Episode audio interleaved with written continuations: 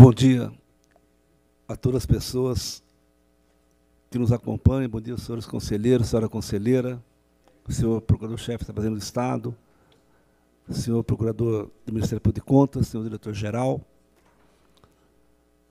A número legal, declaro, portanto, abertos os trabalhos da 28ª Sessão Ordinária do Pleno de 14 de setembro de 2022. Ata da 27ª Sessão Ordinária do Tribunal Pleno, realizada em 1 de agosto de 2022, que foi encaminhada previamente a Vossas Excelências. Se não houver objeções, vou dá-la por lida, aprovada e colherei a assinatura posteriormente. Em discussão, em votação, aprovado. Comunicados.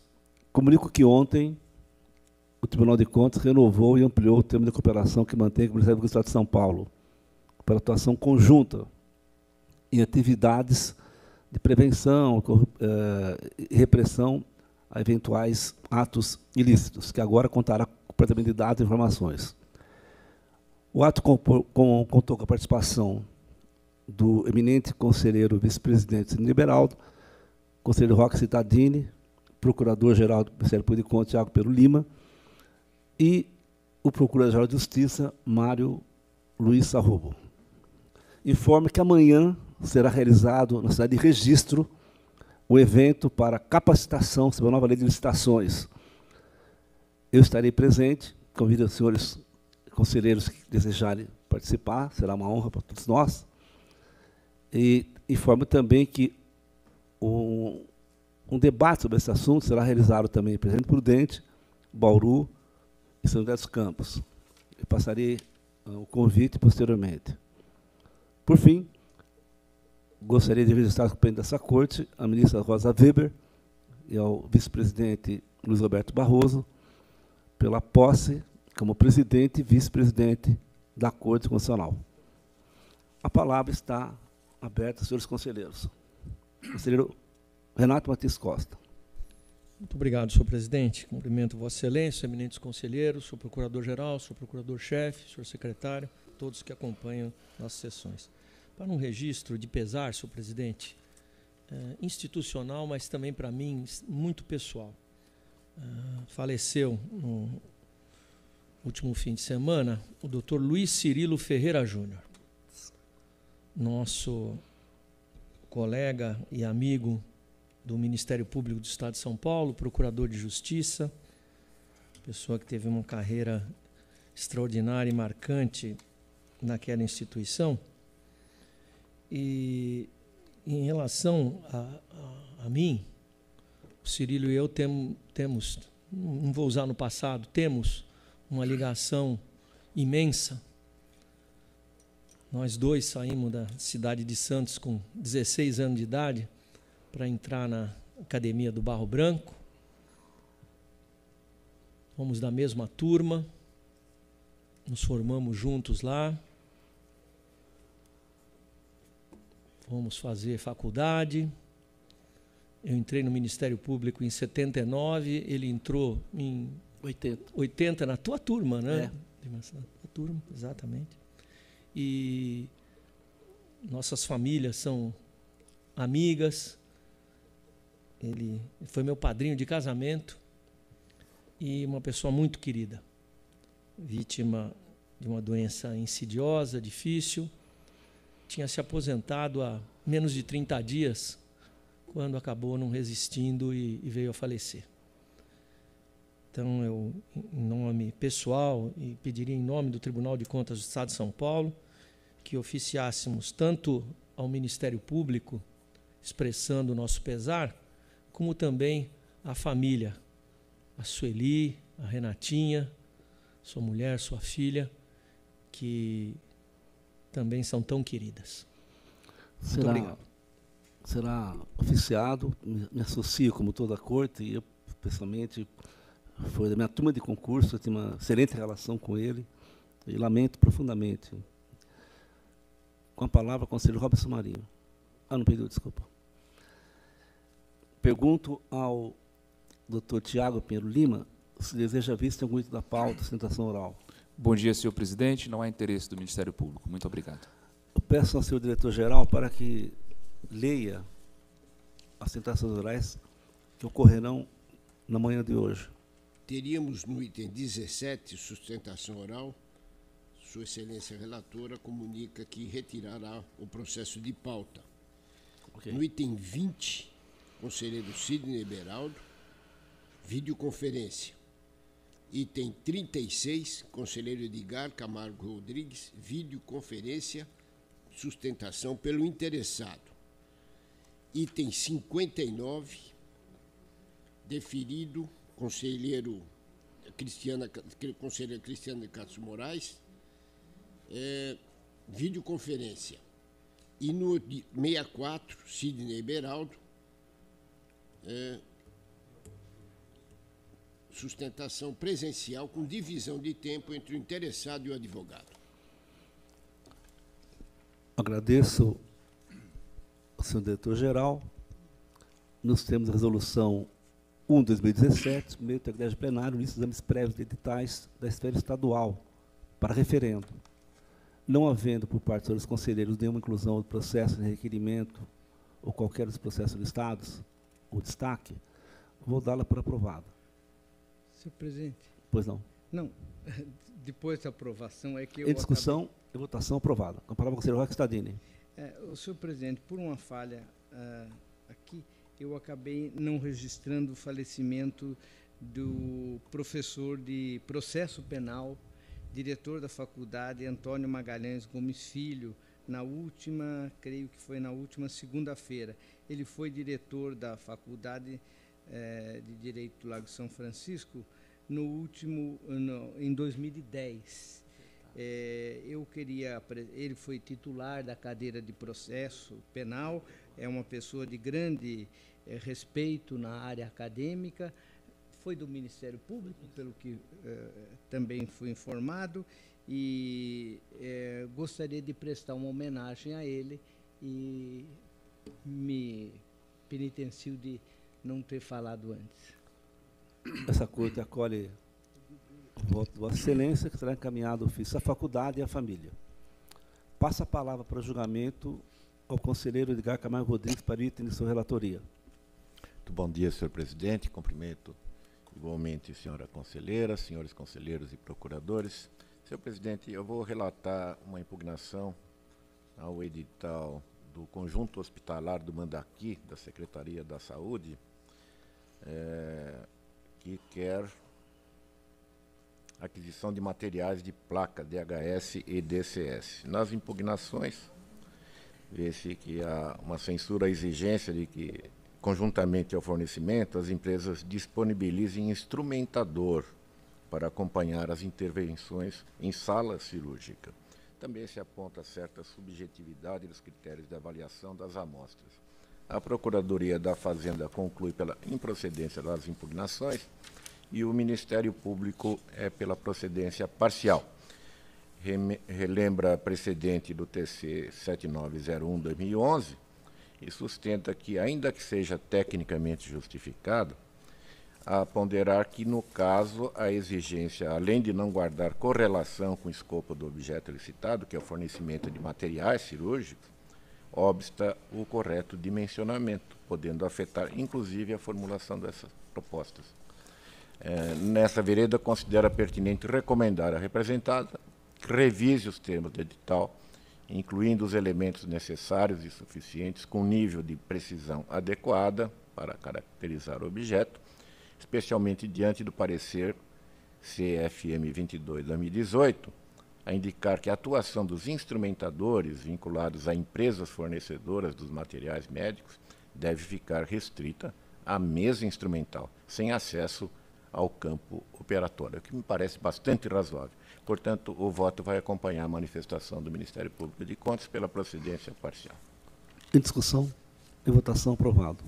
Passa a palavra ao conselheiro Sidney Liberaldo. Senhor presidente, senhora conselheira, senhores conselheiros, senhores procuradores, senhor diretor-geral, advogados, quem mais nos assiste presencialmente ou via internet. Eu trago para julgamento também o TC 18.216.22, que trata do edital do pregão eletrônico 184.22, formulado pelo Hospital Regional Sul eh, da Secretaria de Saúde, destinada à aquisição de materiais para a cirurgia ortopédica, em consignação com entrega parcelada e com o comodato dos materiais instrumentais cirúrgicos necessários à realização das cirurgias ortopédicas.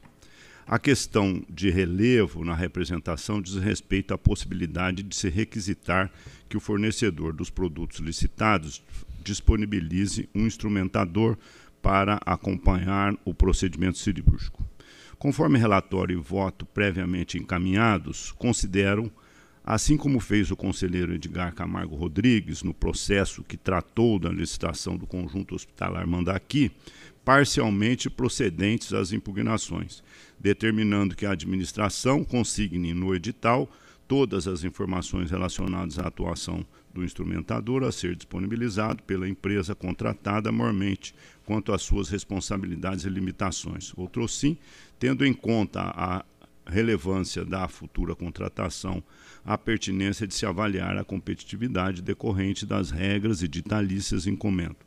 Avalio ser apropriado determinar que, a respeito da seletividade estabelecida no encaminhamento dos contratos a esta Corte, seja o ajuste oriundo deste procedimento de instrução compulsória pela unidade de fiscalização competente nos moldes regimentais com distribuição livre e aleatória. É o voto, senhor presidente. Em discussão? Em votação, aprovado. Encerrada a pauta das prévias, passamos à hora do dia. E a palavra é conselheiro decano Tono Roque Citadini.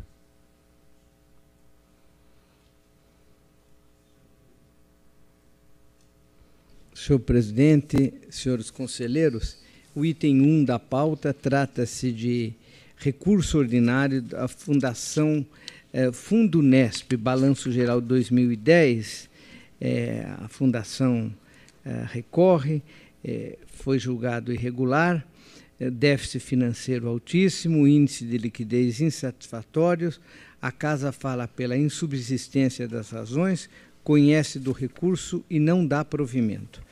É, eu, senhor presidente, eu conheço em preliminar. Conheço em preliminar. Essa conhecido. E no mérito eu mantenho a decisão originária. Votação aprovado. Agora o item 2 da pauta trata-se da Secretaria da Saúde e a FUNCAMP. Aqui é um recurso ordinário, mas aqui eu conheço e vou dar provimento. A questão era a taxa de administração e foi resolvido porque houve um, um ressarcimento dos valores que é partilhados na forma como o tribunal define. Eu, em preliminar, conheço, senhor presidente, e no mérito... Essa votação conhecido e no mérito eu, mante, eh, eu dou provimento para julgar regular. Essa votação aprovado. Agradeço e passo a palavra ao conselheiro Edgar Camargo Rodrigues.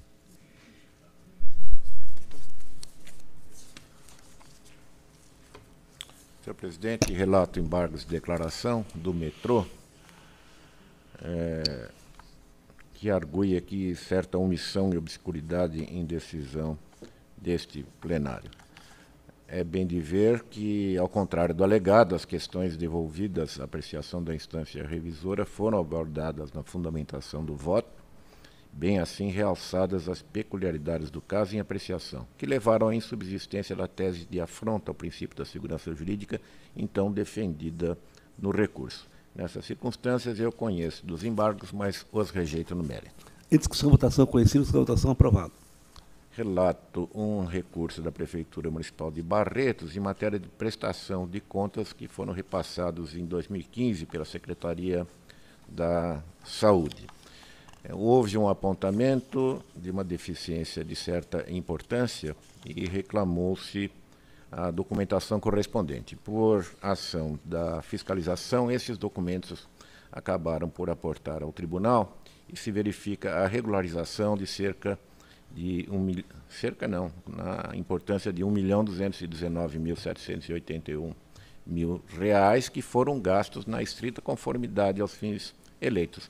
E uma restituição do saldo, pequeno, mas foi restituído no importe de R$ 13.656, o que é, revela a regularização da matéria. Por isso, o PFE e a SDG opinam pelo provimento do recurso, que está em termos pode ser conhecido, essa votação conhecida. e pode ser provido no mérito.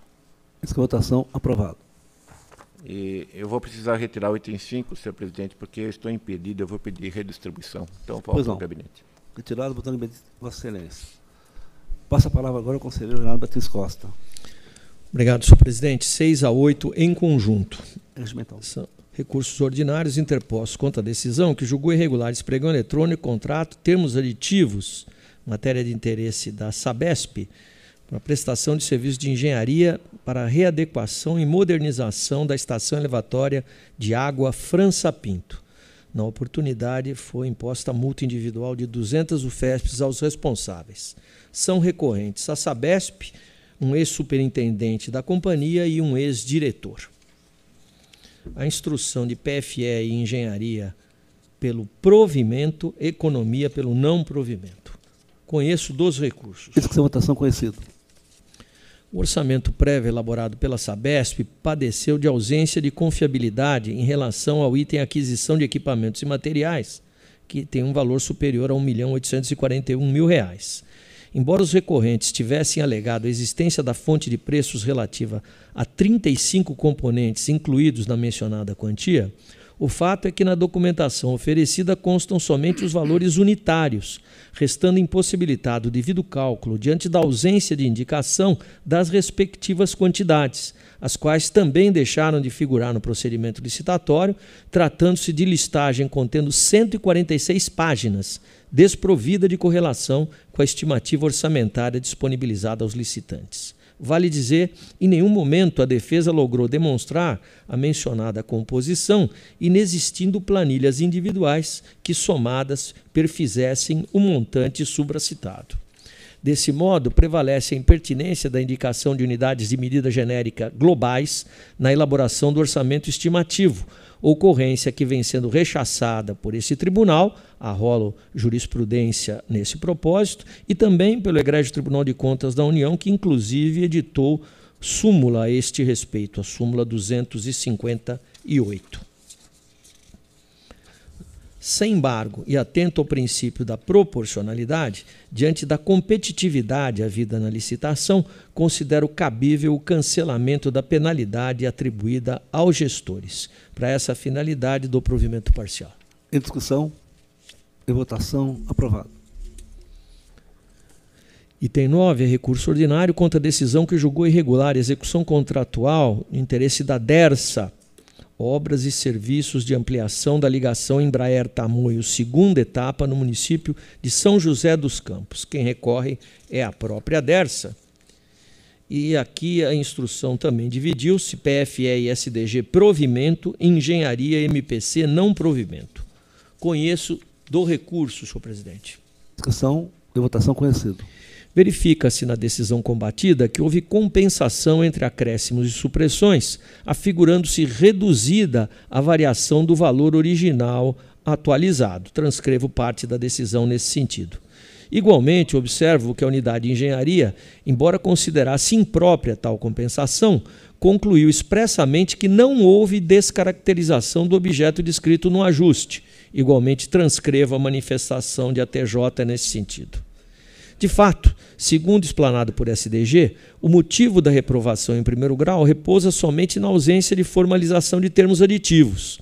Nesse cenário, afigura-se razoável o acolhimento das razões apresentadas pelo recorrente, uma vez que as alterações foram devidamente justificadas, as obras efetivamente concluídas, verificando-se a manutenção da essência do quanto for inicialmente licitado bem assim o atendimento aos limites previstos nos parágrafos 1 e 2 do artigo 65 da Lei 8666.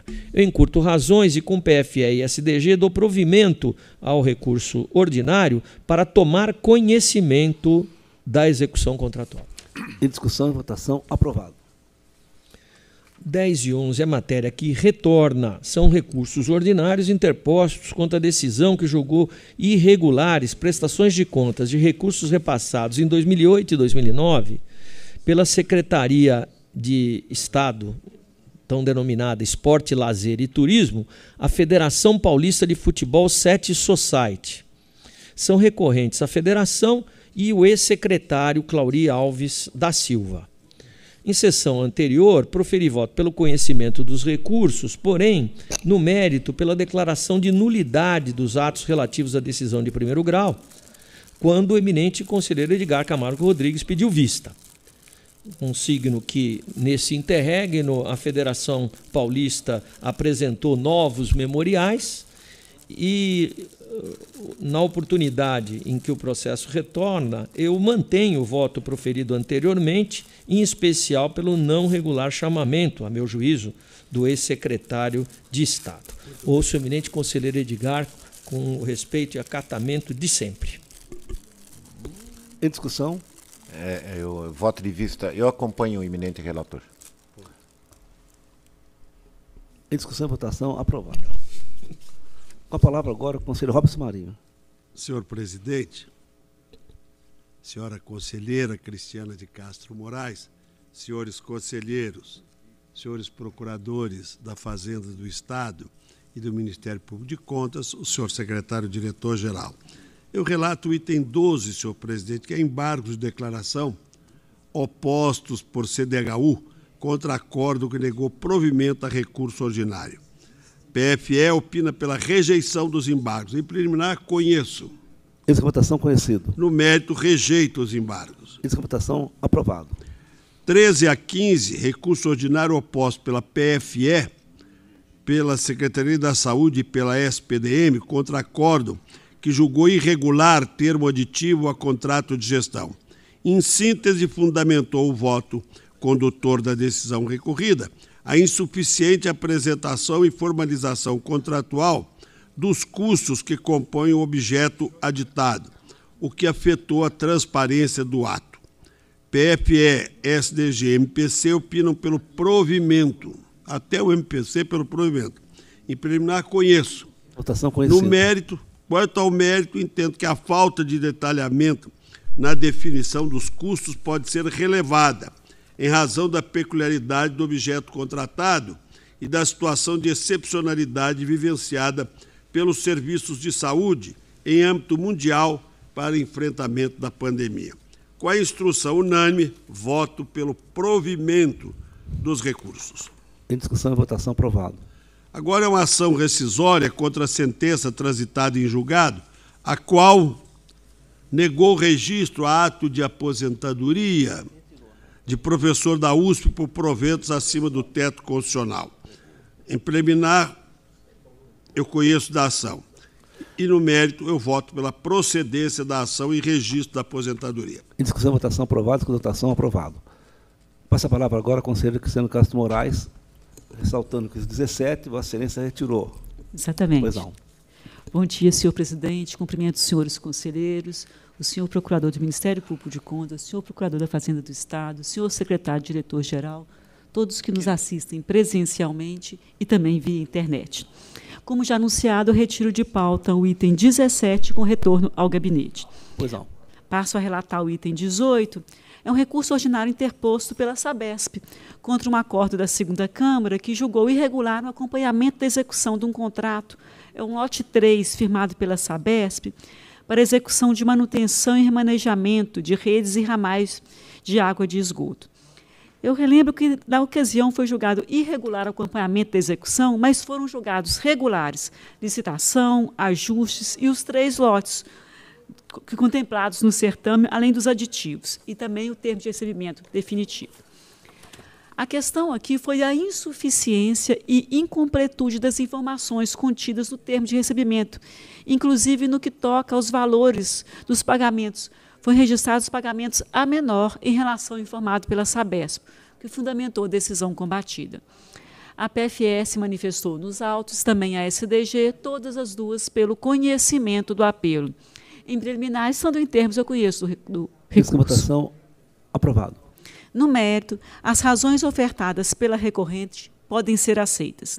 Em função do erro decorrente de uma migração do sistema de gestão, utilizado pela contratante, as quantias que acabaram restadas grafadas nos termos de recebimento como valores contratuais correspondiam, na realidade, aos saldos contratuais à época da transferência tendo em conta o caráter formal da impropriedade, que foi devidamente justificada, e, sobretudo, que a documentação acostada aos autos composta, entre outros, por notas fiscais e pelos relatórios e mapas físicos e financeiros de medições de pagamentos, demonstram que não há que se falar em pagamento a menor, eu relevo o desacerto formal no caso concreto.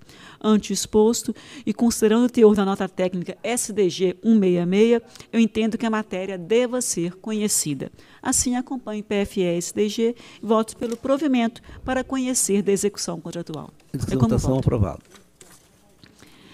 Senhor presidente, o item 19 eram as contas da Unicamp de 2010.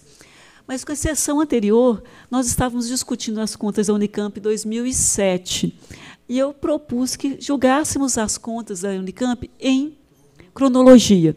Na próxima sessão, trarei as contas de 2006, depois será o 7. Então, nesse momento, eu peço a retirada das contas de 2010 com retorno ao gabinete. Então, agora agradeço a Vossa Excelência e passo a palavra ao conselheiro Sidney Beraldo. Senhor presidente, uh, o item 20, nós temos pedido de sustentação. Sustentação oral, é. Eu convido Sim, doutor Tadeu Alves Teles, que ingressa na nossa sala. Desejo bom dia. Bom dia. E passa a palavra ao seu relator. Cumprimento o doutor Tadeu e passo aqui a leitura do breve relatório. Do item 20.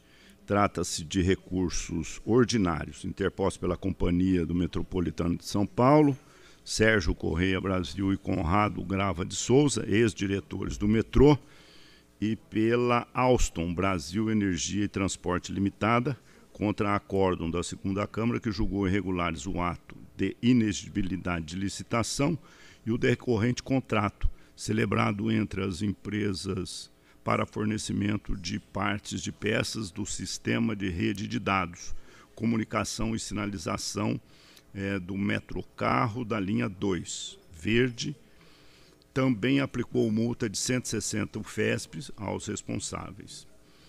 O acórdão original fundamentou a desaprovação dos atos na, falha de, na falta de comprovação desculpa, da exclusividade da contratada para a execução do objeto e também nos pagamentos realizados após o término de vigência do contrato e na ausência de justificativa para os preços ajustados. A Procuradoria da Fazenda do Estado e SDG se manifestaram pelo provimento. O Ministério Público de Contas teve vista regimental.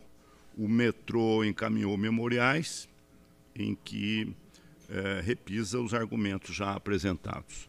Eu ouço com atenção doutor Tadeu. Passa a palavra ao ilustre defensor pelo tempo regimental.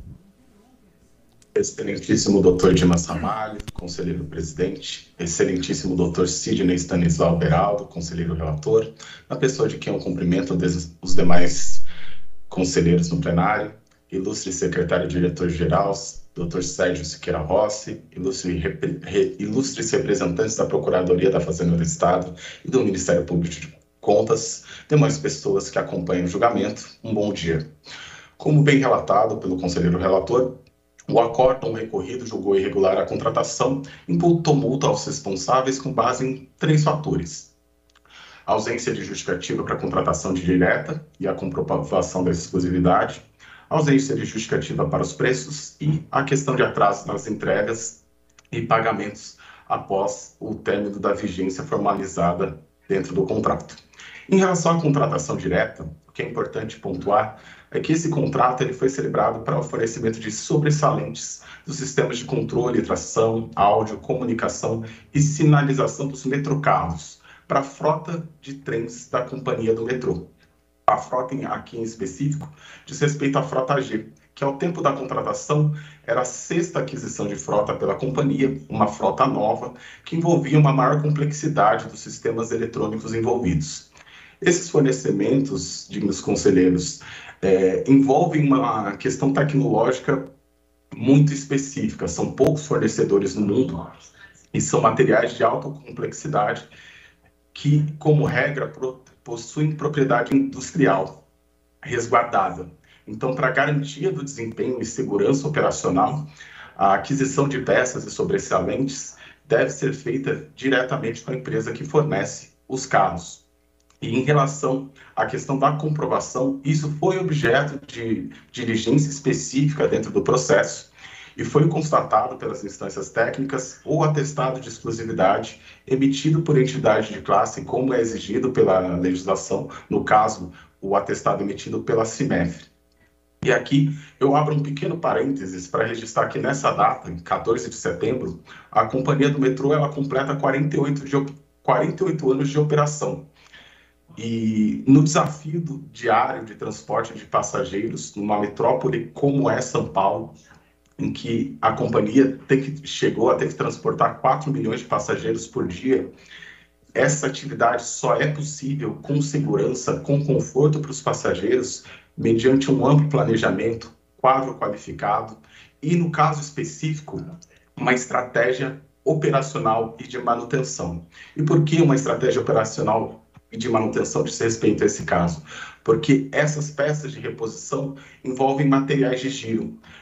É necessário que elas estejam disponíveis, prontamente disponíveis, sob pena de um carro de metrô ter de ser recolhido para a realização de manutenção, o que acaba prejudicando a oferta de trens. Então, é uma contratação muito importante e o metrô, nesses anos de operação, se tornou uma referência internacional justamente por essa capacidade.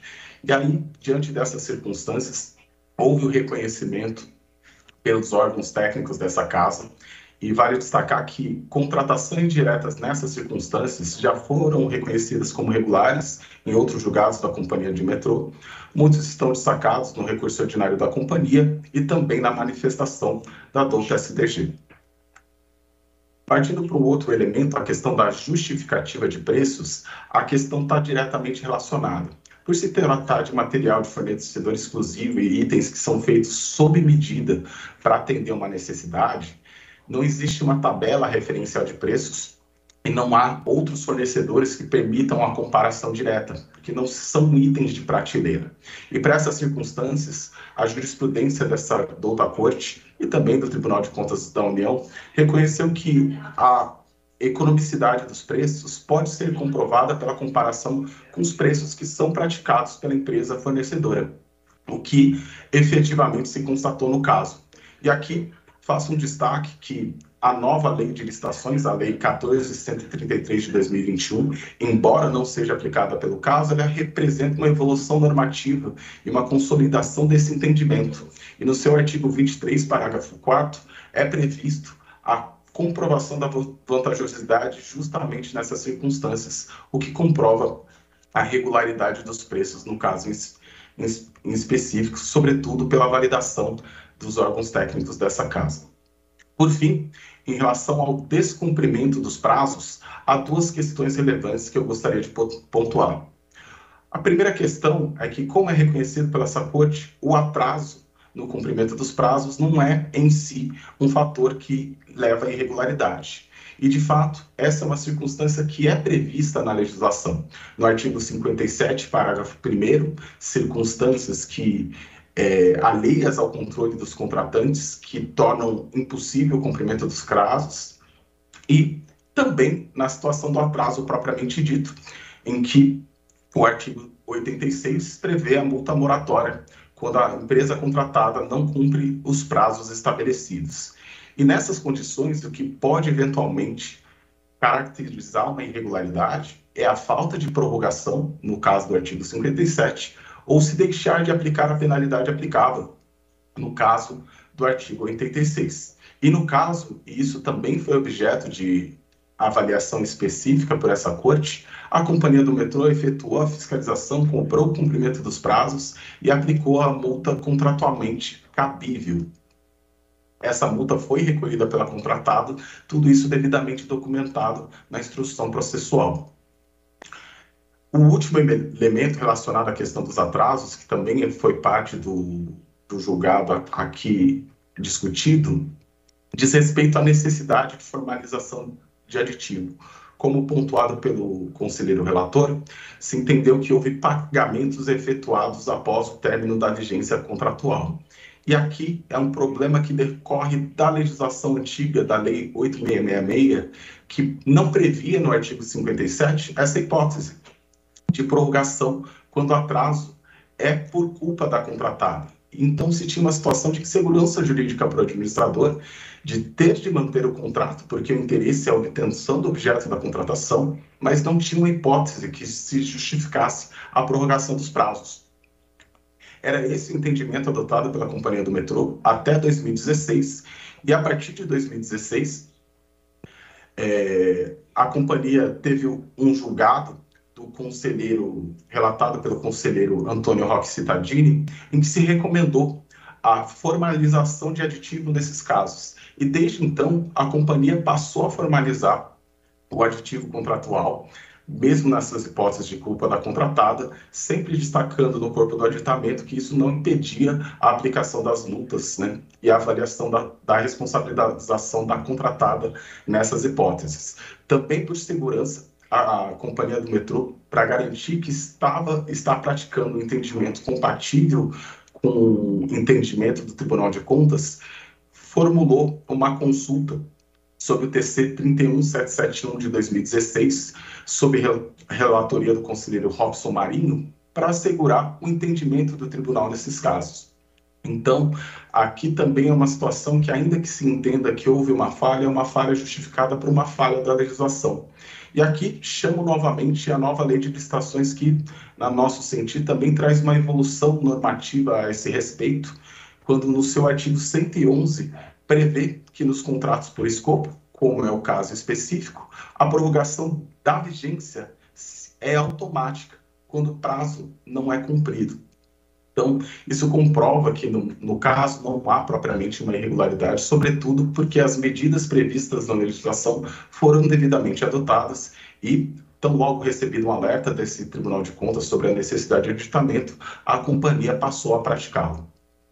E, diante do exposto, considerando que, à luz da legislação aplicável, não existem falhas ou irregularidades, a companhia postula pela reforma da decisão, reconhecimento da regularidade dos atos em caráter subsidiário, que seja emitida uma recomendação. Em relação às multas é, aplicadas aos administradores, a companhia postula pelo afastamento. É, como foi exposto, o contrato foi celebrado para atendimento de uma necessidade da companhia, para o cumprimento da sua missão institucional e atendimento do interesse público foi assinado um contrato após a avaliação das instâncias técnicas da companhia do metrô, avaliação econômica, avaliação jurídica, então devidamente amparado.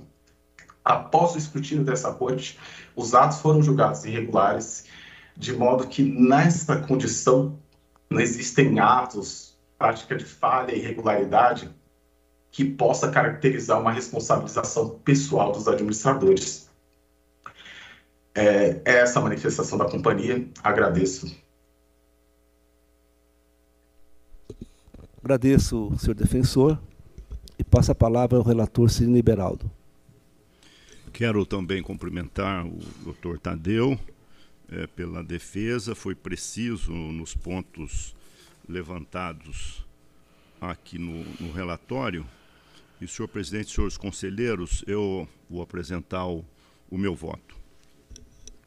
Em preliminar, satisfeitos os requisitos de admissibilidade, voto pelo conhecimento dos apelos. Isso que a votação aprovada. No mérito, eu vou acompanhar a Procuradoria da Fazenda do Estado e a SDG, por entender que as razões recursais aliadas aos elementos de instrução e também os argumentos trazidos aqui pela defesa permitem afastar ou relevar as falhas que conduziram à desaprovação da matéria ainda que caibam advertências. Dirimidas as questões da exclusividade do fornecedor e da justificativa dos preços avançados, e relevada a falha envolvendo os pagamentos realizados depois do prazo de vigência do contrato. Eu voto pelo provimento dos apelos para julgar regulares a inexigibilidade da licitação e o contrato e cancelar multa, as multas aplicadas aos recorrentes sem prejuízo das advertências consignadas no corpo do voto. Discussão. É o voto, senhor presidente. De votação. Aprovado. Desejo ao doutor Tadeu Alves Teles um bom dia. Continua com a palavra, senhor relator. Senhor presidente, o item 21 e 22 sobre minha relatoria, eu solicito a retirada de pauta com retorno na sessão do dia 28. Pois não. Retirada. Ficam as partes já devidamente intimadas da data. Encerrada a pauta estadual, agradeço ao doutor Luiz Menezes Neto, procurador do Estado, a quem desejo um bom dia. Bom dia. E passamos à pauta municipal, sessão municipal. Nós temos a resolução 1 de 2017, meio de greve plenário de exames prévios de editais da esfera municipal para referentes, pensão e conhecimento. Não havendo, por parte dos conselheiros, inclusão, requerimento de destaque, eh, vou dar a lista por aprovada. Em discussão, em votação, aprovada. Conselheiro Antônio Roque Citadini para o item primeiro, da sessão municipal. Senhor presidente, é, eu relato representações de Poranga, Taiúva, São Joaquim da Barra, Óleo, Cesário Lange, todas da aquisição de pneus e todas pela procedência conforme nossa jurisprudência. É esse o meu voto. Em discussão, em votação, aprovado. Agora, próximo item será relatado pelo eminente conselheiro Edgar Camargo Rodrigues. Senhor presidente, é, a concorrência pública 3-2022 da Prefeitura de Jales para empresa especializada na prestação de serviço de limpeza de áreas públicas, podas de árvores e correlatos, assessoria técnica e o Ministério Público pela procedência é, da primeira e da terceira e procedência parcial da segunda. E eu vou acompanhar as opiniões convergentes, mas em preliminar eu peço o referendo da ordem de suspensão. Em discussão, votação, aprovado. E, como disse, voto pela procedência das representações propostas por Joyce de Albergaria Mota Mocim Dias e Albuquerque Serviços e procedência parcial das reclamações trazidas por Ana Cristina Nascimento Santos, com as providências que devem ser adotadas para o prosseguimento do certame e que constam é, do teor do voto que antecipei aos senhores conselheiros. Em discussão, votação aprovado. Paz Transportes e Serviços Ambientais, Ricardo Fattori Arruda, apresento impugnações da concorrência pública 2-2022 de Franco da Rocha, prestação de serviço de carregamento, transporte e triagem e disposição final de resíduos sólidos. A TJ e Ministério Público são pela procedência parcial eu vou acompanhar, é, porque são procedentes as objeções é, quando se opõem ao certame na modalidade concorrência, que impõe a divulgação no corpo do caderno convocatório do orçamento estimativo detalhado em planilhas. Também ofende o teor da súmula 38, exigência de recolhimento antecipado de garantia. A ser disciplinado no caderno de convocação, os critérios de periodicidade de reajuste de preços e merecem correção erros materiais relativos à reivindicação do certificado de movimentação, pela procedência parcial, portanto. Em discussão, votação aprovado. André Luiz Porcionato representa contra a Prefeitura de Serra Negra num edital de pregão presencial para aquisição de três veículos tipo van para transporte de pacientes. Há uma exigência de que os veículos possuam um reservatório mínimo de 75 litros de óleo diesel, capaz de restringir a competitividade, no entender do representante, já que, segundo ele, a maioria das vans do segmento possuem tanques com capacidade de 70 litros ou mais. Houve alguma discussão aqui na instrução, mas eu vou votar pela improcedência, porque, ao contrário do que afirma o representante, não é apenas um veículo que tem esta capacidade. Há pelo menos mais dois veículos com capacidade de 75 e até maior, 80 e 90 litros. E como diz a prefeitura, o que interessa é a autonomia dos veículos. Ela tem razão, julgo improcedente a representação. Em discussão, votação aprovada. Ainda, pregão presencial, Sumaré Transporte Escolar, impugnado por Azul Transporte e Turismo. O Ministério Público é pela procedência parcial. Eu vou acompanhar o Ministério Público. É preciso que o município se certifique de que o índice de endividamento é, se alinhe ao ramo de atividade e à conjuntura econômica do país. Especifique os parâmetros de avaliação de capacidade técnica, defina prazos suficientes para apresentação de documentos dos veículos, corrija a regra acerca da idade média dos veículos e disponibilize planilha de custos unitários ao processo administrativo. É o voto. Em discussão? Votação aprovada. E, finalmente, pregão presencial da Prefeitura de São Vicente para aquisição de uniformes e itens escolares. A TJ, Ministério Público, pela procedência parcial. Eu vou acompanhar, a Prefeitura deve adotar providências para rever as especificações dos tecidos e adotar providências para que compostos similares àqueles usualmente utilizados no mercado sejam aceitos. E estabeleça prazo razoável suficiente para que a licitante declarada vencedora apresente amostras e laudos dos produtos ofertados. Segue também uma recomendação. Em discussão e votação, aprovado. Conselheiro Renato Patrício Costa. TC 16899, representação contra o edital do pregão presencial 2622 da Prefeitura de Cachoeira Paulista, um propósito de registrar preços de materiais para conservação e asseio de prédios públicos Caminhei a íntegra do relatório e voto e concluo com a unanimidade da instrução pela procedência parcial, determinando que a Prefeitura promova as seguintes alterações. Redefina a composição dos lotes a partir de critério técnico ou econômico devidamente justificado. Estabeleça a cota reservada de participação exclusiva de microempresas e empresas de pequeno porte. Excetue a apresentação de licença de funcionamento dos órgãos reguladores para empresas varejistas e outras eventualmente dispensadas nos termos da lei. E discipline a forma de apresentação e critérios objetivos de avaliação de amostras por parte da licitante vencedora mediante prazo razoável. É o voto, senhor presidente. Em discussão votação aprovado. TCs 17079, 17290 e 17435 são representações apresentadas por HPL Industrial e Comercial contra três editais da Fundação Municipal de Educação Comunitária FUMEC da cidade de Campinas. O 222, o 322 e o 422. São todos eles para execução de obra de construção de unidades educacionais naquele município. eu acolho a TJ, chefia MPC pela procedência parcial das representações, determinando que a FUMEC se digne a realizar ampla revisão de seus editais com a finalidade de excluir a exigência de prova de experiência em execução de sistema de dados e telefonia. Em discussão e votação aprovado.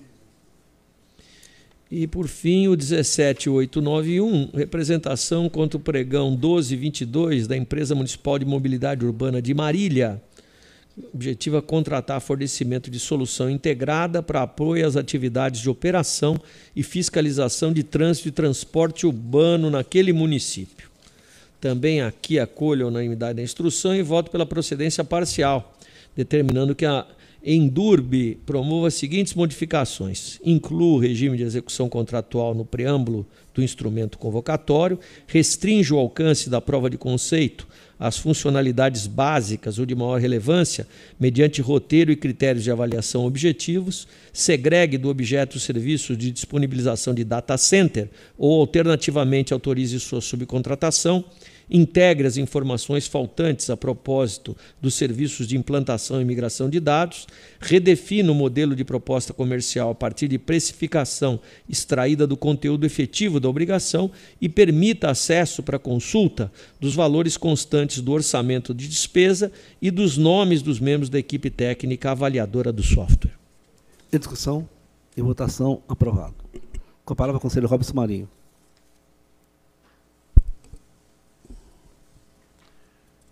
Verocheque Refeições Limitada representa contra o edital da Prefeitura de Osasco para contratação de empresa para fornecimento de cartão alimentação. Os questionamentos constam do voto já antecipado a Vossa Excelência. O MPC manifestou-se pela procedência parcial. É o relatório. No mérito, a adequação do índice de endividamento é necessário nos termos da jurisprudência desta Corte. Quanto ao número de credenciados, muito embora a origem tenha justificado o quantitativo, há necessidade de revisão quanto aos bairros menos populosos. Diante do exposto, é parcialmente procedente a representação. Em discussão votação, aprovado. Representação intentada contra pregão eletrônico da Prefeitura de Osasco, cujo objeto é a alocação de veículos automotores com manutenção, seguro, guincho e quilometragem livre para atendimento à necessidade da Secretaria de Segurança e Controle Urbano. MPC opina pela procedência parcial, é o relatório. Consoante relatório e voto cuja íntegra foi previamente encaminhada, voto pela procedência parcial da representação, para que a Prefeitura corrija o edital e faça constar dos autos do processo administrativo justificativas técnicas e detalhadas necessárias ao atendimento da lei do pregão e determino que esse processo tramite pela diretoria de fiscalização competente para anotações em seu sistema próprio de análise de risco e amostra. É como voto. Em discussão e votação aprovado. Agora é uma representação contra o edital da Prefeitura Tanabi para registro de preço para realização de exames laboratoriais. Ministério de Contas pela procedência. De início, peço referendo da decisão que suspendeu o certame. No mérito,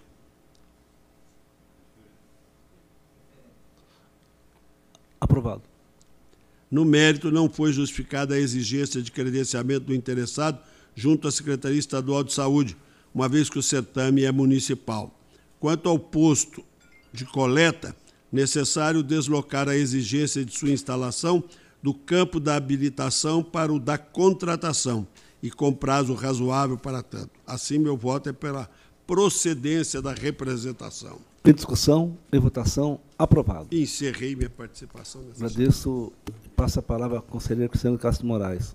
Senhor presidente, senhores conselheiros, senhor procurador do Ministério Público de Contas, eu trago representação contra o edital do pregão da Prefeitura Municipal de Mogi Guaçu, objetivando registro de preço para futuras aquisições e instalações de playgrounds, lixeiras ecológicas e bancos para jardim. Assessoria Técnica, Ministério Público de Contas e SDG, todos opinam pela procedência parcial da representação, havendo proposta para que seja determinada a anulação do certame. Eu encaminhei íntegra de relatório e voto a Vossas Excelências e, assim como a instrução, considero parcialmente procedente a representação para determinar que a Prefeitura Municipal de Mogi Guaçu proceda à anulação do pregão presencial 12 de 2022, nos termos do artigo 49 da Lei de Licitações em razão da inadequada adoção de sistema de registro de preço, sem embargo de observância das demais orientações constantes do corpo da decisão em caso de lançamento do certame com objetos similares. É como voto. Discussão e votação aprovada. A palavra o conselheiro Sidney Beraldo. Senhor presidente, senhores conselheiros, trago para julgamento os TCs 15075, 76, e 15206 de 22, que tratam do edital da concorrência pública 1020, formulado pela Prefeitura Municipal de Barueri, destinado à execução de serviços de coleta de resíduos sólidos, é, de serviços de saúde do setor público, setor comercial, seu transporte até a central de tratamento, destino final em local devidamente licenciado por órgão de controle ambiental.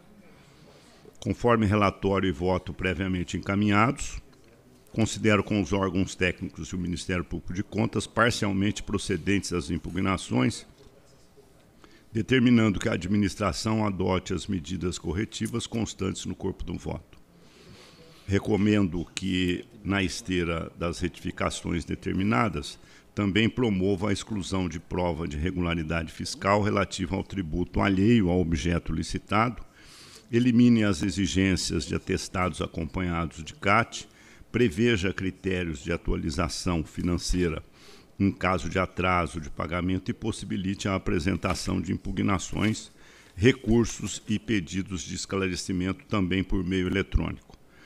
Tratando-se da terceira versão do edital, em que não foram integralmente cumpridas as determinações deste plenário, proponho a aplicação de pena de multa ao responsável, senhor Rubens Furlan, prefeito municipal, nos termos do artigo 104, parágrafo 1 da Lei Complementar Estadual 709-93, por descumprimento de decisão deste tribunal, fixando o equivalente pecuniário em 300 UFESPs. Não obstante, à margem da presente decisão, voto para que se determine a autuação de todas as dispensas de licitação voltadas à contratação do presente objeto e respectiva instrução pela fiscalização, tendo em conta as judiciosas observações feitas pela chefia da TJ. É o voto. Em discussão, votação aprovado. Também para julgamento, TC 17101, 102 e 17700 e 701, que tratam dos editais dos pregão presen pregões presenciais 31 e 32 de 22, formulados pela Prefeitura de Cedral, destinados à contratação de serviços de advocacia especializados para assessoria e patrocínio de processos perante o Tribunal de Contas do Estado e assessoria tributária, respectivamente. Conforme relatório e voto previamente encaminhados, considero com o Ministério Público de Contas e SDG que os editais apresentam um vício insanável por adotarem modalidade de pregão, o que impõe decretar sua nulidade. Ainda assim, considero parcialmente procedentes as demais impugnações, determinando que a administração adote as medidas corretivas constantes no corpo do voto. Em discussão? Para discutir. Para discutir, conselheiro Edgar Camargo Rodrigues. É, antecipo que acompanha Vossa Excelência, eminente conselheiro relator, em toda a matéria, exceto, senhor relator, e pediria aí uma reflexão quanto à determinação de que se exclua a exigência de visita técnica, é que o tribunal tem uma posição, um entendimento consolidado já há muitos anos, de que essa é uma questão puramente discricionária. Né? Então, isso aqui, a meu ver, colide com o entendimento do tribunal, e anoto que, no caso, até curioso, né? Visita técnica para contratar advogados. Mas se o município quer, quer, é um direito dele. No caso, ah, parece que essa visita técnica pode ser substituída por mera declaração de que o interessado conhece. No caso, então, está mitigado. Mas eu acho que é uma afronta clara ao entendimento do tribunal de que isso é matéria discricionária. Não sei que pensa Vossa Excelência, mas eu proponho que se exclua essa a linha A aqui das conclusões. Eu, eu acho visita técnica para contratação de advogado, mesmo que ele tenha. É, é estranho, mas é, não é, cabe é ao Tribunal de Contas mas dizer. Mas também não vejo problema nenhum se é. ele, o judicionado quiser exigir. Pois é. é. Mas eu, eu incorporo, então, para alinhar aqui a decisão do tribunal. Incorporada a sugestão do eminente conselheiro eh, de Camargo Rodrigues, em discussão e votação aprovado.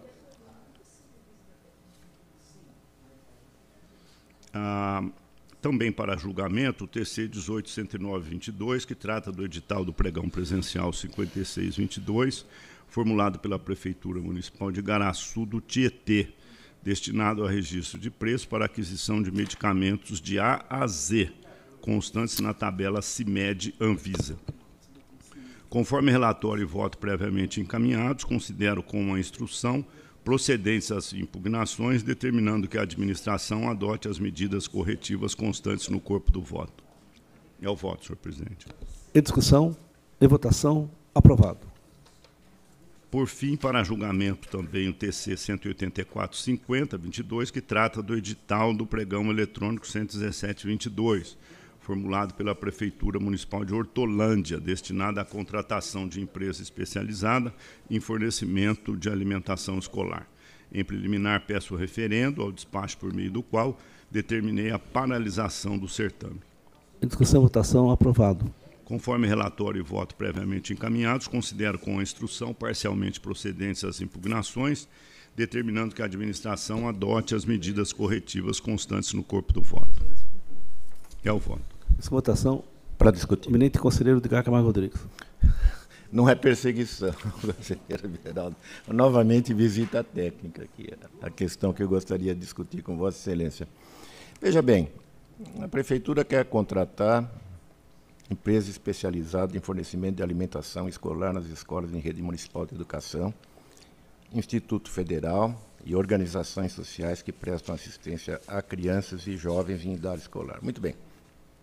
O representante se insurge com obrigatoriedade de realização de visita técnica. Aí diz ele, em mais de 60 pontos, em meio à pandemia da Covid e surto de varíola dos macacos. Ora, eu não sei que tem a ver uma coisa com outra. Mas veja, conselheiro relator, alguém que se disponha a prestar esses serviços, que é de fornecimento de alimentação nas escolas da rede municipal, no Instituto Federal e nas organizações sociais, não quer visitar os locais, não tem condição de ir aos dizendo que é 60 é muito, mas se é muito, ele não tem condição de prestar o serviço. Ele não quer nem ir visitar e quer fornecer. E, voltando à nossa ideia de que a visita técnica é discricionária da prefeitura. E eu acho estranho que o representante não queira se insurja contra isso e que a gente dê acolhida a, a esta impugnação, que se destina tão somente a propiciar o conforto dele, o bem-estar do representante, ou a sua simples preguiça. Eu, nesse ponto, me perdoe, eu não acompanho Vossa Excelência. Eu creio que deve ser mantido, inclusive, é, a obrigatoriedade e em todos os pontos que o poder público decidir que tem que ser visitado, para garantir a, o melhor serviço a ser prestado, especialmente nessa matéria de alimentação escolar. Bem, uma objeção contra essa, essa, essa parte, o conselheiro Edgar pontua. Nesse caso, eu vou manter meu voto até para ouvir o entendimento dos outros conselheiros, para que a gente possa harmonizar essa questão, porque também não inventei nada aqui, eu tenho acompanhado, inclusive, a, instrução nesse sentido, de modo que possa facilitar essa visita técnica, muitas vezes reduzindo o pontos ou facilitando para o interessado. Então, eu acho importante que este plenário estabeleça realmente um parâmetro para essa questão. Então, mantenho meu voto e, e ouço a manifestação e acato a decisão dos senhores conselheiros nesse pleno. Isso. Bem, está em discussão. Conselheira, conselheira, conselheira Cristiano Castro Moraes. Eu estou analisando aqui o voto, pelo que eu entendi, a prefeitura concordou em modificar. Não, é, a prefeitura concordou. Mas em reduzir... mesmo, mesmo, assim, o relator acha que não tem que ser obrigatório. Não, mas ela fez um, um, um, um reestudo é, determinando as maiores escolas, né, e aí reduziu para 29 Exatamente. o número de escolas, que aquela lei do Pareto. Né, 29 escolas atende 80% da, das uhum. crianças do município. Então, é, determinou que nesses 29 seja feita a visita técnica. Com a concordância da Prefeitura, eu, concordo, eu acompanho o voto do relator. Bem, em discussão, não havendo discussão, vamos para os votos, então. Com a, com a discussão, Presidente, conselheiro muito, muito obrigado. Renato Só é um, um esclarecimento aqui antes de, de votar, para formar minha convicção com mais base. É, trata-se não de preparo, né? trata-se de fornecimento. Então, é, é, é, é, refeição pronta que vai ser entregue. Fornecimento de alimentação escolar. Isso. Nas escolas da rede municipal de educação. E a, e a visita foi, foi considerada obrigatória pelo edital? É isso? Num primeiro foi. momento, sim mas a prefeitura concordou em fazer esta adaptação, esta redução é, para um número menor de escolas, escolhendo as escolas que têm Sim. maior número de alunos. E aí Vossa Excelência uh, foi nessa linha. Ah, é isso. Tá certo. Atendeu. Eu, eu, acho, eu acho num primeiro momento que fornecimento é diferente de preparo. Quando a empresa está sendo contratada para preparar, ela, claro que ela tem que conhecer o lugar, tem que saber as características e tudo mais. Ah, mas se é o fornecimento, a não ser que haja serviços adjacentes de, de, de fornecer, mas também servir, limpar, estocar, aí você precisa conhecer realmente o lugar, porque senão uh, seria temerário. Mas se a própria prefeitura entendeu que a questão torna-se aguda apenas nas escolas maiores, eu, neste, neste caso especificamente, eu acompanho a posição do senhor relator. Mas é que, é, me Com perdoe. conselheiro. Continua em discussão? Pois não. Pois Sim, não. né? Não ficou claro se o relator proibiu as 29 escolas ou consentiu que elas é, tenham visita obrigatória, né? Aqui. Vamos ler o voto aqui. Vamos ler o voto, né? Inteirinho.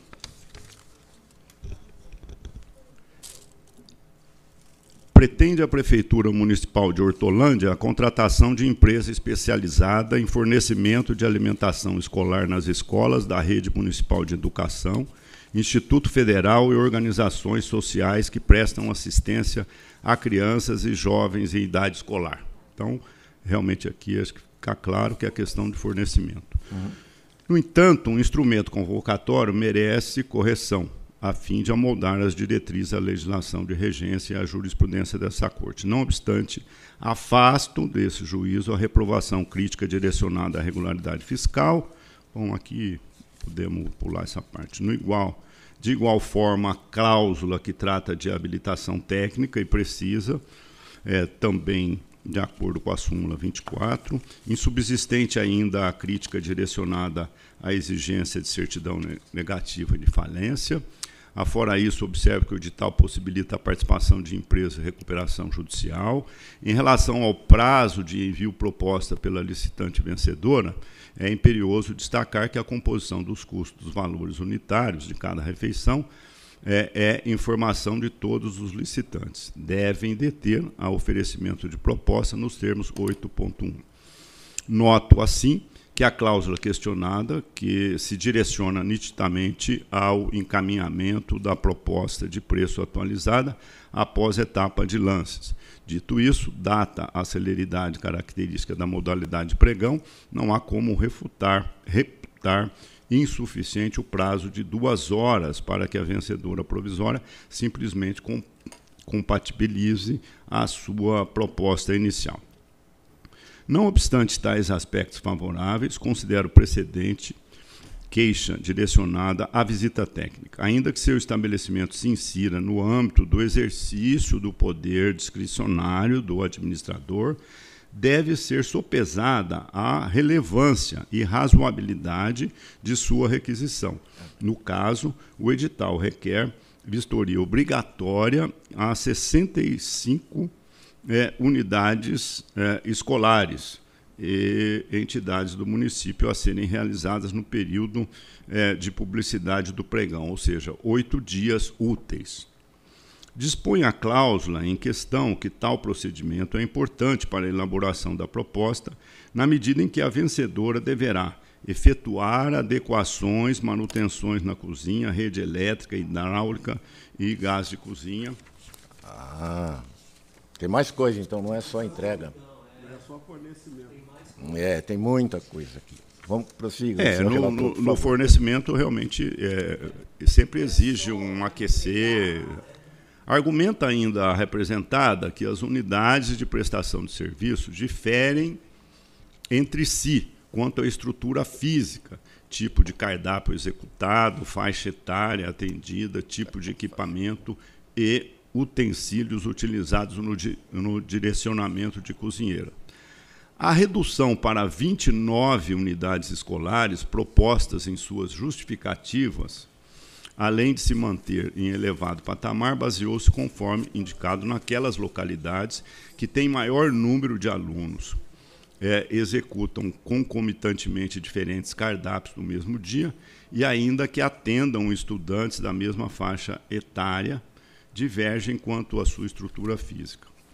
Ocorre que a maioria das informações por ela mencionadas como relevantes à precificação do serviço poderiam e deveriam ter sido incluídas no edital, inclusive como forma de garantir um tratamento isonômico à proposta licitantes. Assim, nos termos da jurisprudência dessa Corte, deve o ato convocatório consignar todos os dados essenciais à formulação das propostas que puderem ser expressas por meio de textos, gráficos, imagens, determinação no âmbito das vistorias requisitadas às unidades escolares adotadas e peculiaridades específicas ao inspecionar ou especiais para o preparo de refeições pela contratada. Ou, alternativamente, estabelecer o caráter facultativo das visitas técnicas. Por fim, procede parcialmente a crítica direcionada à exigência de apresentação pela vencedora provisória de fichas técnicas, laudos para o item 1, 3, 4, 5 e 10, o exíguo prazo de cinco dias, insubsistente aventada a falta de indicação de critérios objetivos. Bem, aí tem a questão do imetro e tal. Eu entendi que o conselheiro Edgar, com todo respeito, que ao propor essa redução, é, também atende a questão da visita técnica num, num número razoável e com 80% de atendimento. Eu entendo dessa forma, nesse caso, com respeito à posição de Vossa Excelência. Conselheiro Robson Marinho. Mas a competência é do contratante. A competência para definir quantas visitas técnicas devam ser feitas no edital é do poder público, que no caso é o contratante. Então, nós não podemos, só porque um reclamante insurgiu-se contra a exigência de visita técnica a todos os locais e a prefeitura se base, é, de, aceite diminuir, não, não, acho que não. A, a prefeitura tem competência para exigir quantos ela desejar, porque é ela que é a contratante. E o, contrat, o eventual participante vai decidir se ele tem ou não tem competência para visitar os 65 pontos e não os 29. Então, eu acho que procede a, a, a insurgência discordante do eminente conselheiro Edgar Camargo Rodrigues. Conselheiro Roque Citadini. Olha, a questão aqui é o seguinte: em que situações eh, o tribunal deve, deve tratar dessa matéria? quando a exigência for desarrazoada, que for sem pé nem cabeça. Eh, eu, por exemplo, tive há pouco um, um, uma, uma compra de medicamentos onde o tribunal disse que aquele medicamento devia ser substituído pelo outro. É uma intervenção. Eu não sou médico e nem, nem é esse o nosso papel, de querer mudar o, o antibiótico porque aquele antibiótico que estava uh, era mais caro e não sei o que lá. Não, não. Se for algo desarrazoado, eu acho que é possível você dizer, olha, isso aqui não tem pé nem cabeça. No caso específico, o que a prefeitura está dizendo? Vai fornecer refeição. Você precisa saber o que você vai fornecer. Precisa ver se tem geladeira, se tem mesa, se tem onde é que eu coloco, uh, tudo. Por onde é que entra o carro quando traz a comida há um sentido lógico de uma certa exigência. Se a prefeitura aceitou reduzir para as principais, melhor ainda. Agora, nós temos que aceitar aquele espaço mínimo do administrador para decidir uma coisa dessa. Então, nesse sentido, eu acho que é, nós não podemos proibir porque nós achamos que não deve ter visita técnica num número reduzido Ainda que você possa dizer, não, mas lá vai chegar com a, com a marmita, vai jogar tudo no lugar. Não, não, não, precisa saber. Então, eu acho que, não sendo absolutamente desarrazoado, não há o que a gente falar. Esse é o espaço da, da administração. Eu penso dessa forma. Tem que visitar todas as escolas Bem, vai preparar e fornecer o alimento. O conselheiro Edgar Camargo Rodrigues. É, Apenas é, observar que a prefeitura reduziu para 29 é, em decorrência, ela, ela disse, em decorrência de decisão desta corte, que recomendou que a vistoria obrigatória se limitasse apenas parcela das unidades escolares. Eu não sei se recomendou antes ou em outro processo, mas ela atenta, atenta às manifestações do tribunal, falou, bom, então se 65 é muito, eu vou discriminar 29. Mas ainda assim, senhor conselheiro relator, Vossa Excelência está propondo que, mesmo nessas 29, é, se substitua ou que se mantenha a visita, mas com gráficos e uma série de exigências que trocou o que é fácil, que é fazer o interessado ir lá ver, por uma, mais uma obrigação da prefeitura de fazer croquis dos locais, com indicação do, do mapa, onde é que vai colocar comida, onde é que tem a geladeira.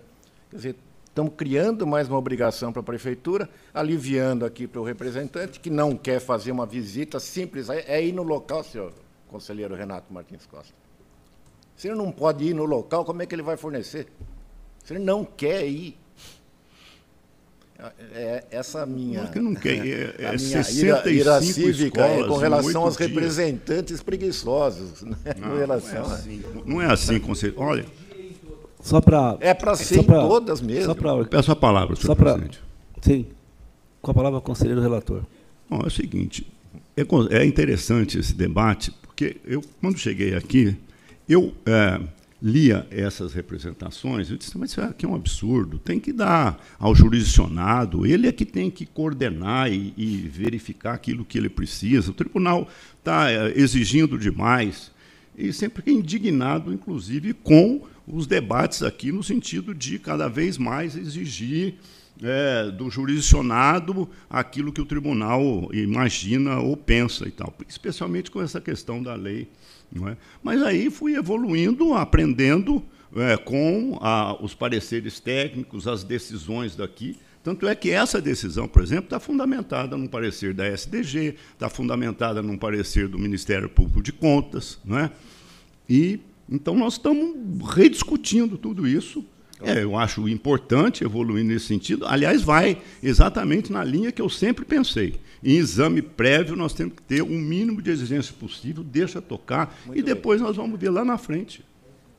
Muito então, bem.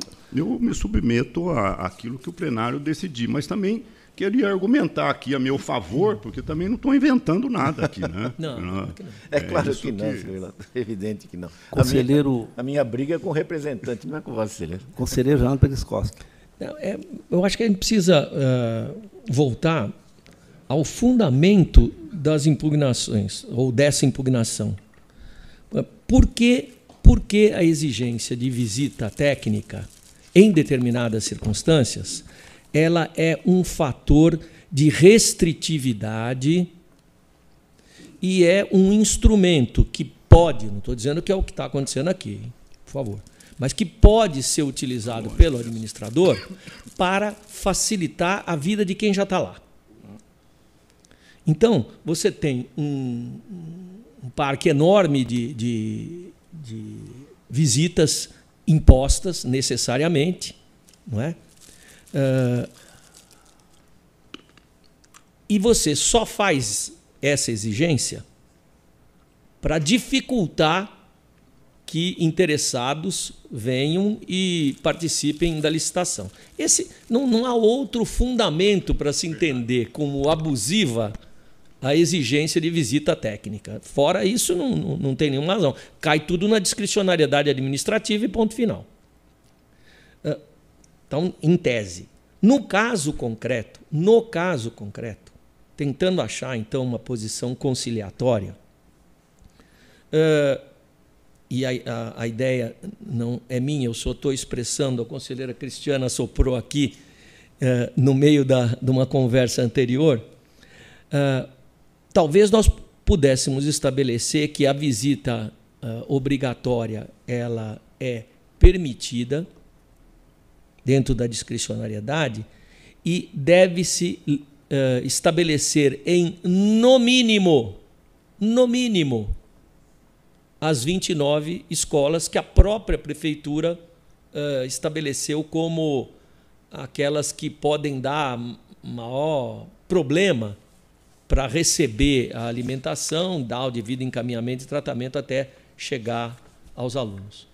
Uh, porque uh, não há nenhuma dificuldade de compreender que, indo nessas 29, todas as demais 31, elas vão se enquadrar em elementos de identidade com alguma dessas daí. Até porque a escola normalmente ela é padronizada mesmo. Né?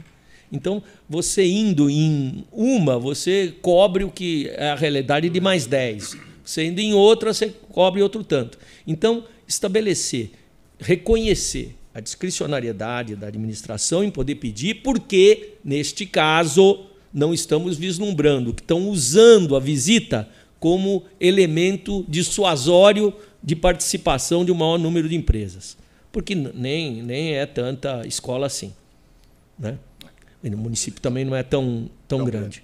grande. Uh, mas, como a própria prefeitura entende que com 29 estabelecimentos você tem uma visão da realidade do parque de, de escolas como um todo, estabelecer uh, que com a visita a essas 29 estaria atendido a requisição editalícia. É para Vossas Excelências meditarem. Alves Marinho. Eu não entendi até agora por que, que a prefeitura se manifestou antes que haja uma decisão de nossa parte que ela aceita em 29.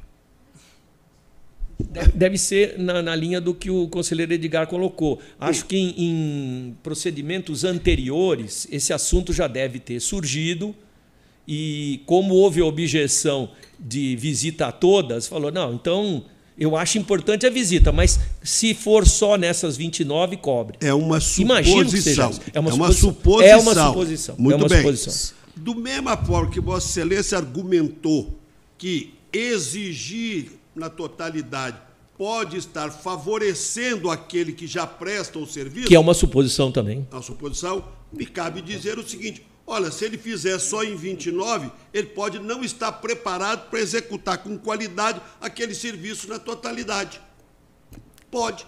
Então, e, e a discricionariedade é do, da prefeitura e ela está exigindo o quê? O limite do, do número de escolas que possui. Ela não está indo além. Então, ela está querendo um prestador de serviço que esteja capacitado e experimentado para poder prestar bem esse serviço. Com a palavra, conselheiro esse conselheiro ah, Robson Marinho, esse, esse, é o caso. Esse é o caso. Eu, eu quis estabelecer primeiro a tese. Então, se a gente levar a tese sem, tempera, tem, sem temperamento, vamos dizer assim, uh, nós podemos admitir que uma cidade que tenha. Ou o Estado de São Paulo mesmo, o Estado de São Paulo tem um monte de, de, de escola, tem centenas, pode ser até milhares de estabelecimentos, e eh, seria razoável admitir que ele impusesse visita obrigatória em todas as centenas ou milhares de estabelecimentos escolares? Razo seria razoável? Então, nós não podemos fixar essa discricionariedade, a meu modesto juízo, como uma verdade absoluta. Há situações em que isso tem razoabilidade e outras em que pode não ter razoabilidade. Razo... Eu só quis fazer uma. tentar compor as posições. A razoabilidade, no caso do Estado de São Paulo, como Vossa Excelência sugeriu, é só fazer as licitações regionalmente pelas diretorias regionais da educação. Semana retrasada. Ainda trouxe... assim, hein? Ainda é, assim, hein? Se... Tem regionais enormes, é. enormes. Semana retrasada eu trouxe aqui um voto e que foi aprovado por Vossa Excelência, que não estava exigindo, não admitia que o Estado mandasse é, um único licitante para fornecer computador para o Estado inteiro. E aí julgou irregular. Eu trouxe um voto mostrando que, ao contrário, ele, isso em larga escala podia garantir menor preço. E que foi o que aconteceu. Tá certo? Houve mais vários licitantes que se mostraram com capacidade para fornecer aquela, os computadores e a rede para o Estado inteiro e ganhou aquele que ofereceu o menor preço. Então. Mas é, a situação é diferente, conselheiro Robson. Sim. Isso não, isso não tem nada a ver com a situação concreta da visita técnica. Então, Aí é um fornecimento de um, de um bem. Bem, tá bom. É, é diferente. Com a palavra, conselheiro Cristiano Castro Moraes. Tá. Só queria lembrar também que nós estamos falando de um pregão. Um pregão são oito dias. Tem que visitar 60 escolas em oito dias. Essas escolas têm que ser marcadas, os horários, entendeu? Para visitar. Eu acho que a alternativa seria o seguinte: tem essas 60 escolas, é facultativa visitar todas as escolas se quiser, pode marcar. Fica no mínimo 29 escolas que a própria prefeitura falou que essas atenderiam o que as diversidades, as diferenças de escolas. Ficaria com essa alternativa na minha, minha posição. As 60 escolas ser facultativo visitar, quem, e, no mínimo, 29. O ônus de, às vezes, ter alguma diferença e depois ter que se arcar com essa diferença é do contratante que não visitou as 60 se não quis. Mas também não restringiu. A da contratada, que não visitou 60, se não quis. Mas também não restringiu nenhuma licitante de participar. Criou um ônus de visitar 60 escolas em menos de em oito dias, né, com pregão, né, e questão de horário, de agendamento. Acho que seria uma alternativa que eu proponho aqui. O argumento da conselheira é fortíssimo, é. no que é quando ela levanta a questão que trata-se de um pregão eletrônico. Ponto. Aí eu próprio curvo, curvo minha a sugestão da conselheira Cristiana que realmente observou corretamente. É um programa eletrônico oito dias. Com a palavra, conselheiro dele. Bem razoável. Veja, é, não, vamos voltar à questão básica. É, é desarrazoado essa exigência? É um capricho da administração? Não. É. Não, não é. Essa empresa está querendo sombra, água fresca e coco gelado. Ela quer ganhar a, a, a, a licitação sem saber minimamente qual é o quadro que ela vai enfrentar no dia a dia de entregar as refeições. Não é desarrazoado. É, então, se fosse uma coisa desarrazoada, absolutamente sem pé nem cabeça, nós poderíamos dizer que a prefeitura está exigindo isso apenas com o intuito de prejudicar ou de beneficiar. Mas não é o caso. A exigência é uma exigência perfeitamente é, é, a, a, razoável. Então, eu acho que nós devemos limitar a nossa, a nossa intervenção em situações como essa. Limitar da seguinte forma: eu acho que o prefeito está certo. Um número de escolas você tem que ir lá e ver. O que, que essa empresa está querendo? Está querendo o quê? Uh, ganhar sem ir? Sem ver? Né? Então, uh, eu acho que, não sendo algo desarrazoado, sem pé nem cabeça, a administração tem o direito de exigir. Bem, com a palavra o conselheiro de Gaca, mais Rodrigues. Peço desculpa, só uma última intervenção, ah, mas na linha da preocupação da conselheira Cristiana, eu me pergunto se não poderia o tribunal determinar ao prefeito que este prazo para a visita técnica fosse maior do que oito dias. Que é longo prazo da visita, se isto é uma preocupação. Sim, mas seria opcional, então. Teria um pregão com mais. Tá bom. Dias. Uma equipe visita isso aí num dia, 29 escolas. Mas aí vai tem que se subordinar a lei do pregão. Não, é 65. Olha, só para. Não deixa de ser restritivo, conselheiro Uma Roque, palavra, é, conselheiro é relator. Com a palavra, conselheiro Renato. Falou, falou, falou a empresa que é. Eu estou vendo aqui, o representante é uma pessoa física. Né? Mas uma a gente sabe física. como, como é, funciona. É, uma pessoa física. Então, isso não ajuda muito, não, só piora. Exatamente. Bem, são três posições. Posição do conselheiro relator. Eu, eu só, uh, para efeito de encaminhamento, presidente, eu, eu, concordo com a sugestão da conselheira Cristiana e do conselheiro Renato. Tá, tá bom. Em deixar claro isso, né, na, se, se é que não está muito claro, essa redação de obrigatoriamente na, em 29 escolas. Bom, construído consenso, já o Conselho de Gar também se associa a essa posição, em discussão e votação aprovado. Rápido ainda. Hein? Você não reabre a discussão aqui. Construído consenso tem que ser rápido. Exatamente. Lembrando os tempos de, de plenário em outras instituições, Conselho Robson Marinho e Conselho Beraldo. Bom, encerrada, antes de, de convidar o senhor advogado que está presencial, eu vou ler um, item da minha relatoria. Agravo da Fundação Geral Educacional de Avaré. Trata-se de peça intitulada Pedido de reconsideração apresentada pela Fundação Regional Educacional de Avaré, em face do despacho da Igreja Presidência, que indeferiu liminarmente, por intempestivo, o processamento curso ordinário interposto pela recorrente. Contradição singular, proferida pelo auditor Rodenir Antônio Polizelli, que julgou irregular o balanço das contas da entidade do exercício 2020. GTP se manifestou pelo recebimento do pedido de consideração como agravo, diante da fugibilidade recursal e pelo não provimento do recurso. Ministério de Contas pelo indiferente liminar, é o relatório. Nos termos do voto, que minha Vossa Excelências, com esse pedido de reconsideração como agravo, diante da fungibilidade recursal, pois presentes os requisitos legais. Em discussão e votação conhecido. No mérito, sustenta agravante a nulidade da intimação da sentença recorrida em virtude de erro na grafia do nome da procuradora, além de questionar a não aplicação da contagem dos prazos em dobro para suas manifestações.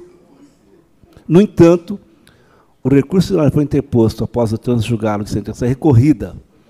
Além disso, conforme destacou o gabinete da presidência, os dois patronos da recorrente foram cientificados da decisão primeira publicação da oficial de 5 de 2021,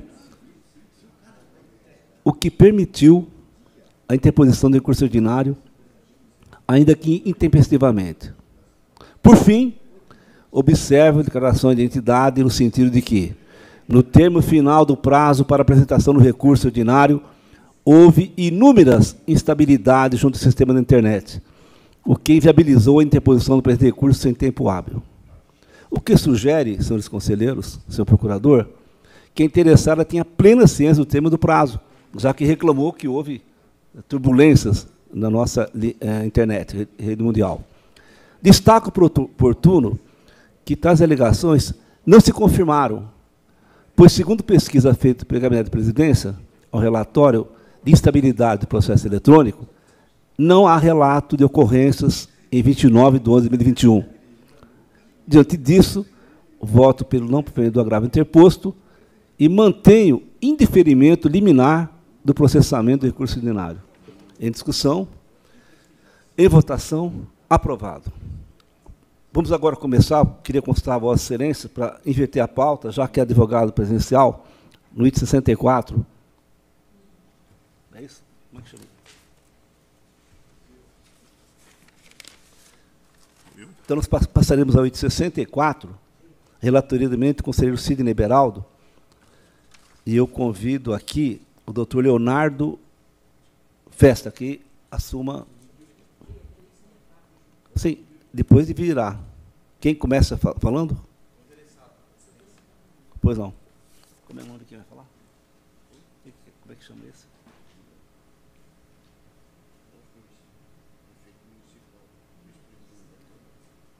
Não, prefeito municipal.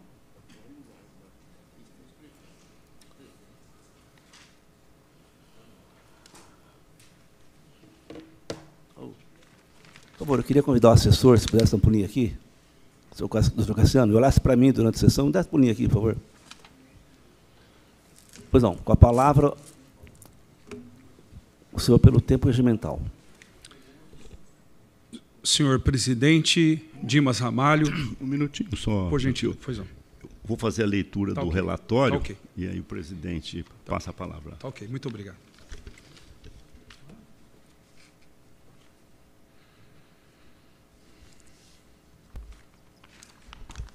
Primeiramente, quero cumprimentar o ex-presidente do Legislativo e atual prefeito da cidade de Santana do Parnaíba. É, eu faço aqui a leitura do breve relatório. Trata-se de um recurso ordinário interposto pela Câmara Municipal de Santana do Parnaíba e por Antônio Marcos Batista Pereira, interessado, ex-presidente do Legislativo à época contra acórdão da segunda Câmara que julgou irregulares as contas da Casa relativas ao exercício de 2018. Consoante disposto no voto condutor, o decreto de irregularidade foi proclamado em razão das seguintes falhas: revisão geral anual não estendida aos vereadores e aos servidores comissionados, além do percentual aplicado de 5% superar os índices inflacionários falta de controle da frota e gastos elevados com combustíveis, tendo em vista o uso de veículos oficiais aos finais de semana e feriados. Três, impropriedades do quadro de pessoal, notadamente o excesso de cargos comissionados. A decisão condenou o responsável a restituir os valores calculados pela TJ em relação aos gastos impróprios com combustíveis e aplicou-lhe multa de 300 UFESPs. O Ministério Público de Contas posicionou pelo desprovimento, salientando o caráter argumentativo das razões, bem como o cotejo dos relatórios das contas da Câmara Municipal do exercício, dos exercícios de 2019 e 2020, em que subsistem as falhas relativas ao controle do uso de viaturas oficiais, ao consumo de combustíveis e à gestão do quadro de pessoal. Destacou, ademais, a média de três cargos comissionados por vereador é o maior custo per capita em comparação com edilidades do mesmo porte. Foram apresentados memoriais reforçando as explicações anteriormente consignadas. É o breve relatório.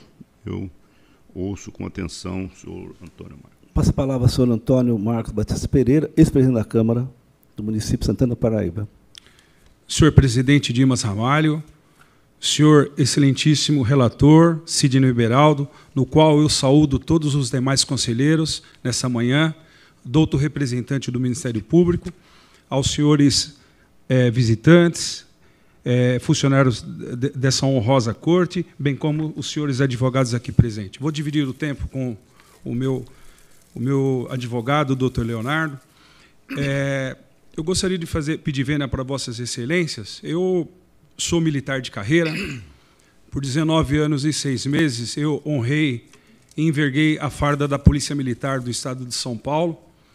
É, tive a honra de disputar as eleições na minha cidade em 2012. Em 2016, eu fui reeleito vereador e fui indicado à presidência da Câmara de 2017 e 2018. Assim que eu assumi né, a Câmara Municipal de Santana de Parnaíba, pude constatar diversos relatórios, senhores conselheiros. Relatórios esse que dava até medo de, de ir naquela administração. Mas com força, com perseverança e foco, nós conseguimos fazer algumas, alguns ajustes na Câmara Municipal. Quando eu cheguei lá, 19 carros, 19 carros que não eram é, fiscalizados pela gestão anterior carros velados dos senhores vereadores. Primeira atitude desse presidente, quando assumir, dar identificação para esses carros. Identificação para que os senhores vereadores, eu tinha oito vereadores eleitos no, para o primeiro mandato, peguei com diversas conversas com os vereadores, falei assim: o carro é para ser utilizado para o interesse público. E conseguimos ali com uma resistência muito grande dos vereadores, alguns vereadores de oposição, vereadores até da própria base, para fazer a identificação como carro público. Pois bem, fizemos o controle da frota, dando a identificação. Reduzimos os gastos de combustíveis, o que era per permitido pelo, pelo contrato, fizemos a limitação. Fizemos a limitação e orientando sempre os vereadores quanto à devolução, é, do, dos vales dos, dos combustíveis aqueles que não utilizassem. A falta de controle da frota, um dos pontos que eu vou começar, já começando aqui, é, nós instituímos ali na frota dos carros oficiais uma agenda, uma planilha, aonde, é, por determinação da presidência, o vereador que saísse em campo, o vereador tinha que colocar horário de saída, KM inicial, finalidade e a mesma coisa no retorno. Isso nós conseguimos também fazer um controle, a fiscalização da frota através desse, dessa planilha, agendamento, até mesmo o controle do carro da presidência tinha esse controle. Conseguimos também é, identificar os motoristas que é, eram contratados por essa empresa que não tinham uniforme determinei que colocasse uniforme em todos os servidores, os, os funcionários contratados, dando assim publicidade que era empresa terceirizada. E, com isso, senhores conselheiros, nós conseguimos, em relação a 2016, o gasto com combustível na Câmara Municipal era de 253 mil reais. Em 2017, já reduzimos para 153 30% de redução. Em 2017, quase 2017, 30%, em 2018, 33%. Quando a, a, toda essa ferramenta é, que eu é, implantei em todos os veículos oficiais foi aquilo, a ferramenta para que os auditores do Tribunal de Contas em loco constatasse que alguns vereadores utilizavam, utilizaram o carro nos finais de semana e feriados. Eu não posso aqui dizer que se foi a bem da administração pública ou eles o utilizaram de forma indevida. Esse presidente, já de imediato, assim que recebi o relatório em 2019, chamei todos os vereadores. Falei assim: os senhores terão que devolver para a edilidade aquilo que foi constatado pela fiscalização em loco. Pois bem, fizemos, todos os vereadores fizeram a, a, o recolhimento daquilo que foi gastado, que foi, é, é, que foi apontado pela, por, pela fiscalização em loco, e assim, pelo um erro da falha da origem, foi utilizado o IPCA, o índice IPCA. E quando chegou aqui nos órgãos competentes, foi, é, houve uma, uma pequena margem que deveria ser corrigido. Já de imediato também fizemos a correção dessa devolução, encostamos, fizemos a juntada nos autos. Pois bem, antes de colocar o, o, o esse, é, esse processo aqui na, na, nessa honrosa, nesse honroso plenário, eu determinei que a contabilidade fizesse uma correção de dois, do início de 2018 até o dia da pauta, para que fizesse a correção monetária. Tem mais, fizemos mais uma, mais uma correção que está juntada aos autos. Então, senhores conselheiros, não há que se dizer que esse presidente, à época, hoje como interessado, é, foi, foi, teve alguma desídia. Não, ao contrário. Nós fizemos o controle da frota, nós reduzimos de, de 30% a 33%, está nos autos, está comprovado o que foi gastado em 2016, houve uma redução em 17 e uma redução em 18. Então eu gostaria aqui já de, de ter, é, por finalizando esse ponto da falta de controle dos veículos. A falta hoje, a, hoje eu gostaria aqui de, de suscitar aqui, eu fui um, um espectador aqui de Vossas Excelências nos precedentes, nos votos, e eu peguei um voto que eu passei esse voto quando o presidente na Câmara Municipal. É o, é o TC de relator de Vossa Excelência, conselheiro Edgar de Camargo é o TC 74 58 989/20. Abro aspas. Os senhores, isso é um trecho do, do voto do eminente relator Edgar de Camargo. Os senhores que, que vêm da área legislativa, muito bem sabe como é difícil um presidente da Câmara extinguir cargos por exemplo, qual é o apoio dele? Que vai conseguir, então é um trabalho muito difícil, fecho aspas. Eu quero aqui dizer que eu senti isso na pele, senhores conselheiros. A minha mesa diretora, quando eu fui fazer a reforma administrativa em 2018, ela me deixou a minha mesa diretora. Essa tratativa começou no ano de 2017. A minha mesa diretora não queria pautar a reforma administrativa porque nenhum vereador queria perder nenhum cargo. Mas com, com firmeza, eu falei assim: se os vereadores, eu vou colocar o, projeto em votação. Se os senhores vereadores não me acompanharem, eu vou procurar o MP local. Senhor presidente, o tempo, Vossa, Vossa Senhoria, já deu, já deu meio, meio tempo do, da defesa, okay. tá bom? Só para concluir, não, não. fizemos a reforma administrativa, com 19 assessores, extinguimos 19 cargos, 19 cargos extinguimos. Tinha mais 10 cargos do presidente anterior, eu consegui chamar esses 10 cargos e abrir mais seis, numa totalidade de 16 cargos é, é, por cargo efetivo, bem como a extinção de 19 cargos, trazendo assim uma economicidade de 156 mil mês. Essas são minhas colocações. O próximo ponto eu vou deixar para o doutor Leonardo Festa, que fala sobre os salários dos servidores, o ajuste dos servidores.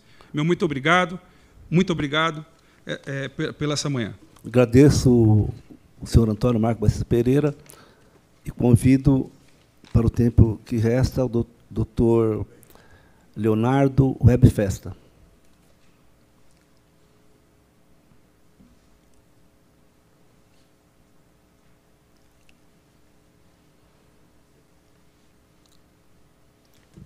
Seja bem-vindo, doutor. Passo a Vossa Senhoria. Excelentíssimo senhor presidente, outros conselheiros, é, cumprimento também ao ilustre secretário-diretor-geral, ao doutor representante do Ministério Público de Contas.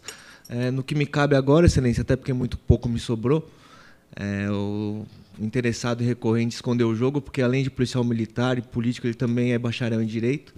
Talvez daí venha a sua habilidade oratória. É, mas para mostrar que essas medidas corretivas adotadas naquele exercício de 2018 foram efetivas, eu quero apenas é, reiterar ou reforçar que a reforma administrativa levada a efeito extinguiu 19 cargos de assessoria parlamentar, sendo 17 dos senhores vereadores e dois da mesa da presidência é, da, mesa diretora. É, com isso, se teve uma economia mensal com folha e acessórios é, de paga, acessórios da, da, folha de pagamento de mais de 150 mil reais por mês, né? E, igualmente também o controle da frota, que até então era inexistente, reduziu o gasto mensal de combustível para 200, de 230 mil para 150 mil reais, o que, como dito, representa uma economia de 33 mil, uh, perdão, 33% é, dos gastos com, com os combustíveis. E, por fim, excelências, uh, na questão do reajuste concedido aos servidores, uh, era uma praxe em Santana de Parnaíba o legislativo seguir os mesmos índices adotados pelo executivo. É, faz sentido, até porque os servidores, embora de órgãos distintos, todos servem ao mesmo ente, que é o município. É, e naquele ano, observado devido ao processo legislativo, esse índice de 5% foi adotado. A exclusão de alguns cargos comissionados e dos senhores vereadores também justificada em razão da discrepância é, dos vencimentos atribuídos a esses cargos, que eram muito maiores do que a grande maioria dos cargos. Então, estando inclusive comprovada documentalmente a adoção dessas medidas, não havendo reincidência né, por parte do recorrente, o que a gente requer é o provimento do recurso e lidindo-se o dano ao erário, porque devolvidos os valores uh, que foram utilizados com combustível sem a comprovação do interesse público, aqui reitero que somente foi possível essa constatação pelo controle instituído pelo recorrente, uh, e subsidiariamente caso não provido recurso para julgar regulares as contas, o que a gente requer é a minoração da, da pena de multa de 300 para 50 FESPs. Agradeço a todos pela atenção. Agradeço, defensor. Devolvo a palavra ao seu relator. Um cumprimento doutor Leonardo, também o doutor Antônio Marcos, trouxe informações importantes aqui. Senhor presidente, eu Vou retirar o processo de pauta com retorno ao gabinete para analisar os argumentos trazidos aqui pela defesa. Pois não. Voto ao gabinete, Sua Excelência. Agradeço o doutor Leonardo Festa e também agradeço a presença aqui do ex-presidente da Câmara, Antônio Marco Batista Pereira, a quem eu desejo bom dia. Passo a palavra agora para o conselheiro Antônio Roque Stadini. Senhor presidente, senhores conselheiros, item 24, Instituto Aqua. Aqui é um embargo de declaração é, não há nada a se apreciar no embargo. É, eu conheço. conhecido. E rejeito na forma da instrução e do voto que encaminhei a votação rejeitado. Agora o item 25, Prefeitura de Olímpia, termo de parceria com a GEPROM. Aqui trata-se também de outro embargo de declaração. Olha, conselheiro Renato, é uma invasão de embargo de declaração, que na verdade não são embargo de declaração, porque não há matéria pertinente. Eu, mais uma vez, conheço e rejeito, senhor presidente. Em discussão e votação aprovado. O item seguinte é o 26, Prefeitura de Osasco. Aqui é uma contratação de Osasco com o Banco Bradesco. Trata-se de um recurso ordinário a respeito de um termo aditivo que a casa fala pelo conhecimento e não provimento. É, eu alerto especialmente ao conselheiro é, Beraldo que essa matéria, é, em, em anos mais recentes, teve outro tratamento aqui no tribunal. é, toda a instrução da casa é pelo é, conhecimento e pelo não provimento, na medida em que é, é uma assessoriedade do julgamento irregular da contratação. Ocorre que, é, em anos posteriores, essas contratações de Osasco com o Banco Bradesco foram aprovadas aqui no tribunal, em, em outros anos. Então, eu estou mantendo a posição de irregularidade do termo por assessoriedade, mas alertando que a matéria principal teve outro tratamento eh, aqui no tribunal. Aliás, a partir de um belo voto do conselheiro eh, Beraldo. Eu não sei se belo, porque eu votei contra, mas em todo caso eu elogio. Discussão então, votação aprovado. tá, certo. tá certo. Então, mantido o meu voto. Né?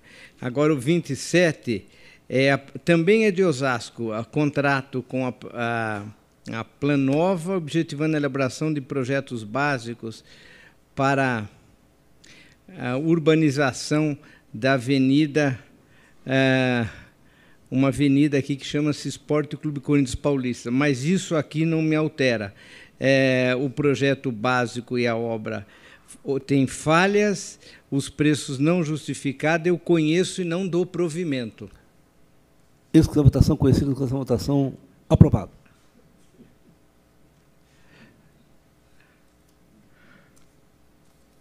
Agora, 28 a 32, senhor presidente. Sim. É, presidente Epitácio, contrato com as produções artísticas e cinematográficas, é, um evento chamado Misturismo Oeste Paulista, 20 mil. É, na verdade, é uma questão de. Foi discutida aquelas coisas que discutimos, exclusividade, que foi tudo superada. Eu, na forma da instrução, conheço e dou provimento. Em discussão, em votação conhecida, em votação aprovado. Agora o 33, Prefeitura de Pratânia, recurso ordinário de tomada de preço obras de reabilitação de estradas rurais, falhas que podem ser excepcionalmente aceitas. Isso aqui é uma empresa que tapava buraco em estrada rural. É que falando aqui como se fosse uma grande. Nós conhecemos o interior, sabemos que depois da chuva tem que jogar areia e jogar pedra. É, eu, em preliminar, conheço, senhor presidente. Essa votação conhecido. E no termo do voto, dou provimento. Essa votação aprovado. Agora, vamos ver lá. 34. Contas anuais de Pitangueira, relativa a 2020. É, aqui, o, o, o, a parte se revolta contra ressalvas e recomendações. Ora, uh, não dá, não é? é eu a, as contas estão regulares. As contas estão regulares. Eu quero dizer que é, as contas já foram julgadas regular.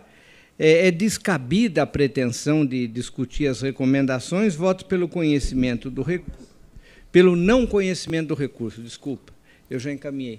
Com a palavra, o conselheiro Renato Batista Costa. Uh, presidente, eu só uma, uma dúvida que eu relatei em primeira instância. Normalmente seria não conhecimento mesmo. Mas o que, que provocou a ressalva? Vou, vou ler a parte do voto aqui.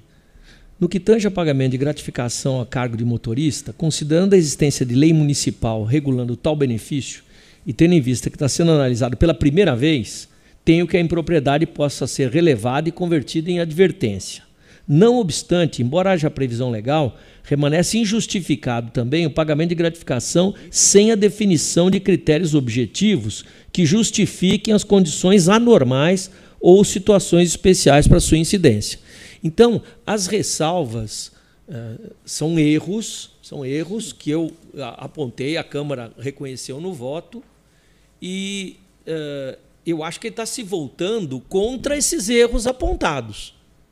Será que não seria o caso de, de, de conhecer e negar provimento, porque uh, há, há, ônus, há ônus que as ressalvas estabeleceram.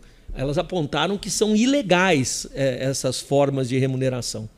Né? É, eu, não eu, sei. Eu tenho uma posição, vamos dizer assim, principista de que recomendação, re, recomendação é que no caso foi ressalva, foi, foi ressalva. uma ressalva. Foi Mas uma a ressalva. ressalva continua. Eu não conheço o questionamento dele da ressalva. A ressalva continua. Bom, isso também é verdade. Ao não, ao não conhecer, a ressalva continua, continua e é. o tribunal não, não revê isso. Não revê. Mas, é, é só o conselheiro Roque, presidente. Com a palavra, conselheiro Beraldo. É, mas o não conhecimento não seria uh, tirar o direito dele de, de, de, se defender de uma ressalva, porque uma ressalva implica numa determinação. E, e, pode ser até que no exercício seguinte, a partir do, do, do, da não solução do problema, ele venha a ser penalizado mesmo, né? de verdade. Exato. Com a irregularidade da conta até, né? Eu acho que no caso de recomendação não seria o caso, mas no caso de ressalva, com determinação, é. inclusive que tem valores envolvidos, é, eu acho que ele tem o direito de fazer a defesa. É, eu votaria pelo não provimento. O Beraldo está tá levantando uma, um ponto Pelo importante. não provimento? É conhecer, provimento. mas não dá provimento, porque a, a ressalva é correta Olha, e eu, é... eu posso até aceitar, mas meio contra a vontade, porque eu não gosto da ideia de que no, uh, ter recurso contra quando foi julgado regular e foi, foram questões que estão de ressalva ou recomendação. Eu acho que não cabe recurso, porque a matéria foi julgada na sua essência regular e, e não foi alterado. Eu não, não teria nem condições aqui dizer se eu se posso, é boa, eu não, posso entrar na ressalva ou não. Eu não teria condições. Se, bom, com a palavra, conselheiro Renato. Não, não, eu, eu, eu acho que até pela, pela complementação do conselheiro Sidney Beraldo, eu, eu conheceria e negaria provimento, mas eu respeito a, a condição do conselheiro Roque Cittadini quanto a nem poder falar sobre o mérito, porque ele ficou antes, né? É. Vossa Excelência não se disporia a, a retirar e, e, apreciar a matéria? Com má vontade, mas faria. Oh, muito obrigado. É, Muito obrigado. Com uma vontade. Muito mas Retirado, então, retorno ao gabinete. Mas, ó, se não tiver. Agora. Bom, eu tenho mais algum? Não, por Não, encerrou. Não Com a palavra agora, o conselheiro Edgar Camargo Rodrigues. Senhor presidente, relato os embargos de declaração da Associação Beneficente de Assistência Social Hospitalar Pro Saúde em matéria de prestação de contas com a Prefeitura Municipal de Barueri. É, é intempestivo, eu não vou conhecer os embargos. Em discussão e votação, aprovado. Discussão e votação, aprovado. Temos tentação oral, acho, no 36, Sim. né? Agora, a tentação oral, eu convido aqui é, o senhor Domício César Pereira, ex-presidente da Câmara de Onda Verde, a quem eu desejo uma boa tarde e convido para que ingresse na nossa sala.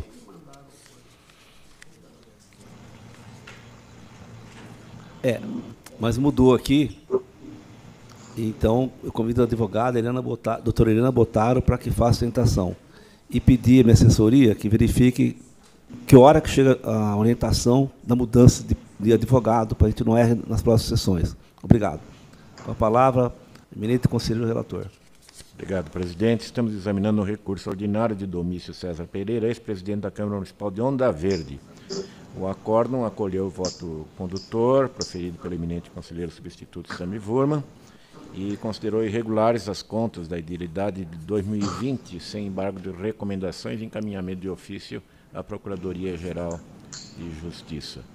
Pesou para reprovação ausência de recolhimento de contribuições previdenciárias ao regime geral de previdência social, incidentes sobre os subsídios de três vereadores e aí descumprindo o artigo 195, inciso 2 da Constituição. Apontamento já consignado no exame de demonstrativos de 2017. A distrito ao fundamento central do juízo desfavorável, o recorrente afirma que os edis vinculam-se a regime próprio de previdência social, portanto, não são segurários obrigatórios do regime geral. E expõe suas razões que não convencem o douto Ministério Público de Contas, que opina pelo conhecimento e negativa de provimento. Com a palavra, a lista defensora pelo tempo regimental.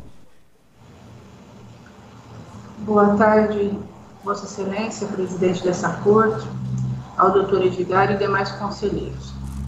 É, como o relator disse, trata-se de rejeição de contas pelo não recolhimento de contribuição previdenciária por regime próprio de três vereadores. O não recolhimento, é, é, a discussão do nosso recurso não diz respeito à incidência ou não de contribuição previdenciária sobre, sobre mandato, sobre contratação temporária, mas sim porque esses três vereadores são é, funcionários públicos estaduais, o senhor Agenor é, é agente penitenciário, e já recolhe para os cofres do regime de previdência própria sob o teto máximo. Mesma coisa o senhor Luiz Fernando, que é escrivão de polícia, e também recolhe para o regime previdenciário próprio do Estado de São Paulo a contribuição previdenciária incidente sobre o teto máximo. O mesmo disse respeito ao senhor Jader Adriano, que é funcionário público municipal e também professor universitário, que parte recolhe para o regime de previdência e parte para o regime geral, atingindo também o teto máximo de recolhimento. É, hoje, o cliente apareceu aqui no escritório com alguns documentos comprovando esses recolhimentos é, sobre o teto máximo, inclusive que o senhor Jader Adriano, desde a emissão da recomendação em 2020, ele vem sim recolhendo também para o regime de previdência geral. E, infelizmente, não é, eu sei que não é a boa técnica, mas também tem casos que acontecem que fogem ao domínio do advogado, foi apresentado hoje, e hoje eu juntei nos autos e pedi a suspensão desse julgamento, comprovando que os três recolhem pelo teto máximo e o senhor Jader Adriano, desde que houve a recomendação do tribunal lá em 2020, vem sim recolhendo, está sendo retido da, do subsídio dele esses pagamentos. Nós juntamos também as declarações é, emitidas pelos vereadores à época, em que eles é, não autorizaram o desconto no, no limite, nos comprovantes de pagamento deles da contribuição previdenciária. É, a questão é bem sucinta, não tem necessidade de mais de delongas. Nós entendemos que, a partir do momento que esses três é, vereadores enquanto funcionários públicos efetivos estaduais e funcionário público efetivo municipal e professor universitário, recolhendo sob o teto máximo, não, não haveria embasamento legal para obrigá-los a recolher além disso. Por essas razões, peço provimento ao recurso e, se for possível, ainda é, a, a, o retorno dos autos para a conclusão, para a análise desses documentos que eu fiz juntar hoje, Reitero, por conta que apenas hoje o cliente nos forneceu. Obrigada, excelências. Agradeço a justiça defensora e devolvo a palavra ao seu relator. Senhor presidente, o recurso está em termos, pode ser conhecido? Escutação conhecido. E no mérito, considerando o que é informado pela eminente advogada nesta sessão, a matéria foi regularizada pela Câmara atendendo exatamente às determinações do tribunal. É o que basta, a meu ver, para proclamar uh, a regularidade das contas e, portanto, dar provimento ao recurso. Em votação aprovado. Agradeço a ilustre defensora, a quem desejo uma boa tarde. Passa a palavra agora ao conselheiro Edgar Camargo Rodrigues. É, é, mas é, eu continuo com a palavra. Obrigado. É isso, né, presidente? Sim, conselheiro Edgar Camargo Rodrigues. Que continua. São as contas do prefeito de Arujá, do exercício 2019. Uh, TJ Economia Jurídica e Chefia Ministério pela negativa de provimento. Conheço dos recursos do recurso em preliminar. Conhecido. E no mérito, eu vou dar provimento. O juízo desfavorável censurou inadimplência de precatório e disparidades nos registros contábeis pregatório foi identificado por informações da Corte Paulista de Justiça com pendência atualizada até abril de 2020. Porém, tem razão apelante quando diz que a satisfação do débito não deflagraria descompasso da gestão fiscal, que operou superávit orçamentário de 9,30 em resultado financeiro positivo, sobre a inexistência de registro da dívida de curto prazo, dos encargos sociais, na esteira de pronunciamento da TJ Economia, acolho esclarecimentos quanto à quitação dos depósitos. E no que tange a disparidades nos registros contábeis, é, a considerar que a administração de 2019 deu efetivo cumprimento aos principais índices constitucionais e legais, atendeu às balizas eh, referentes às suas despesas. E considero para rever a conclusão a ver seus balanços, tendo em conta ainda que com gêneros apontamentos observados nas contas de 2020, não obstar a aprovação dos respectivos demonstrativos. Então, por segurança jurídica, até eu dou provimento ah, ao pedido. Discussão e votação aprovado. Contas do prefeito em das Artes pede reexame. As falhas se referem à abertura de créditos adicionais, é, em correspondente a 22% da despesa, déficit orçamentário, expansão do resultado econômico negativo, quebra de ordem cronológica e outros apontamentos que constam do longo relatório que antecipei. A assessoria jurídica opina pelo conhecimento e não provimento. De acordo com o Ministério Público, as razões não trazem elementos para a reforma e a SDG entende que não devam ser excluídos valores relativos a restos a pagar não processados do cálculo do resultado financeiro. Eu acompanho a instrução, nego provimento ao pedido de reexame, nos termos do voto que antecipei aos senhores conselheiros. Em discussão e votação aprovado. Por último, relato também pedido de reexame das contas do prefeito de Show, exercício 2019, a falha se deve ao falta de pagamento de parte dos encargos sociais, a instrução é negativa de provimento. Eu vou acompanhar a instrução. As razões de recurso apenas confirmam a ocorrência das irregularidades que fundamentaram o aresto combatido. Diante da queda na arrecadação, o responsável aduz ter priorizado outros dispêndios em, em detrimento da quitação das obrigações previdenciárias. Mas, como sabemos, elas são obrigatórias, eram, deveriam ter sido atendidas. Eu nego o provimento. Discussão e votação aprovado. Passa a palavra ao conselheiro, é, que é o próximo relator das matérias, a partir do item 40, que é o conselheiro Renato Patins Costa. Muito obrigado, senhor presidente. Item 40, recurso ordinário contra a decisão que julgou irregulares as contas da Câmara Municipal de Embu das Artes 2015, aplicando multa de 160 festas ao responsável, ex-presidente, que é o recorrente. A instrução foi do MPC, que propõe o não provimento. Conheço em preliminar. E discussão votação conhecido. A rejeição das contas de 15 foi motivada pelas falhas relacionadas ao quadro pessoal, especialmente em razão da elevada quantidade de cargos comissionados, conforme se verifica no demonstrativo que juntei no voto encaminhado corroborou o cenário desfavorável a existência de cargos em desconformidade com as atribuições inerentes às funções de direção, chefia e assessoramento e a inadequação do nível de escolaridade exigido para o provimento. De fato, há de se reconhecer que o recorrente, chefe legislativo à época, demonstrou disposição de regularização da matéria Contudo, as providências de 15 apenas frutificaram em exercícios subsequentes e neles tiveram a devida avaliação. Oportuno e relevante consignar que o panorama exposto em 15 não é inédito, na medida em que, em que irregularidades dessa natureza vêm se sucedendo no Legislativo de Embu das Artes desde 2009, o que também se repetiu nas contas de 10 e de 11, todas com recomendação para adoção de medidas de correção. Na sequência, foram reprovadas as contas de 12, 13 e 14. Traçando comparativo entre a Câmara de Embu das Artes e outras edilidades do mesmo porte, municípios com quantidade semelhante de vereadores e estimativa populacional aproximada, o total de funcionários comissionados destoa da média evidenciada, conforme se verifica no quadro que igualmente encaminhei junto com o voto.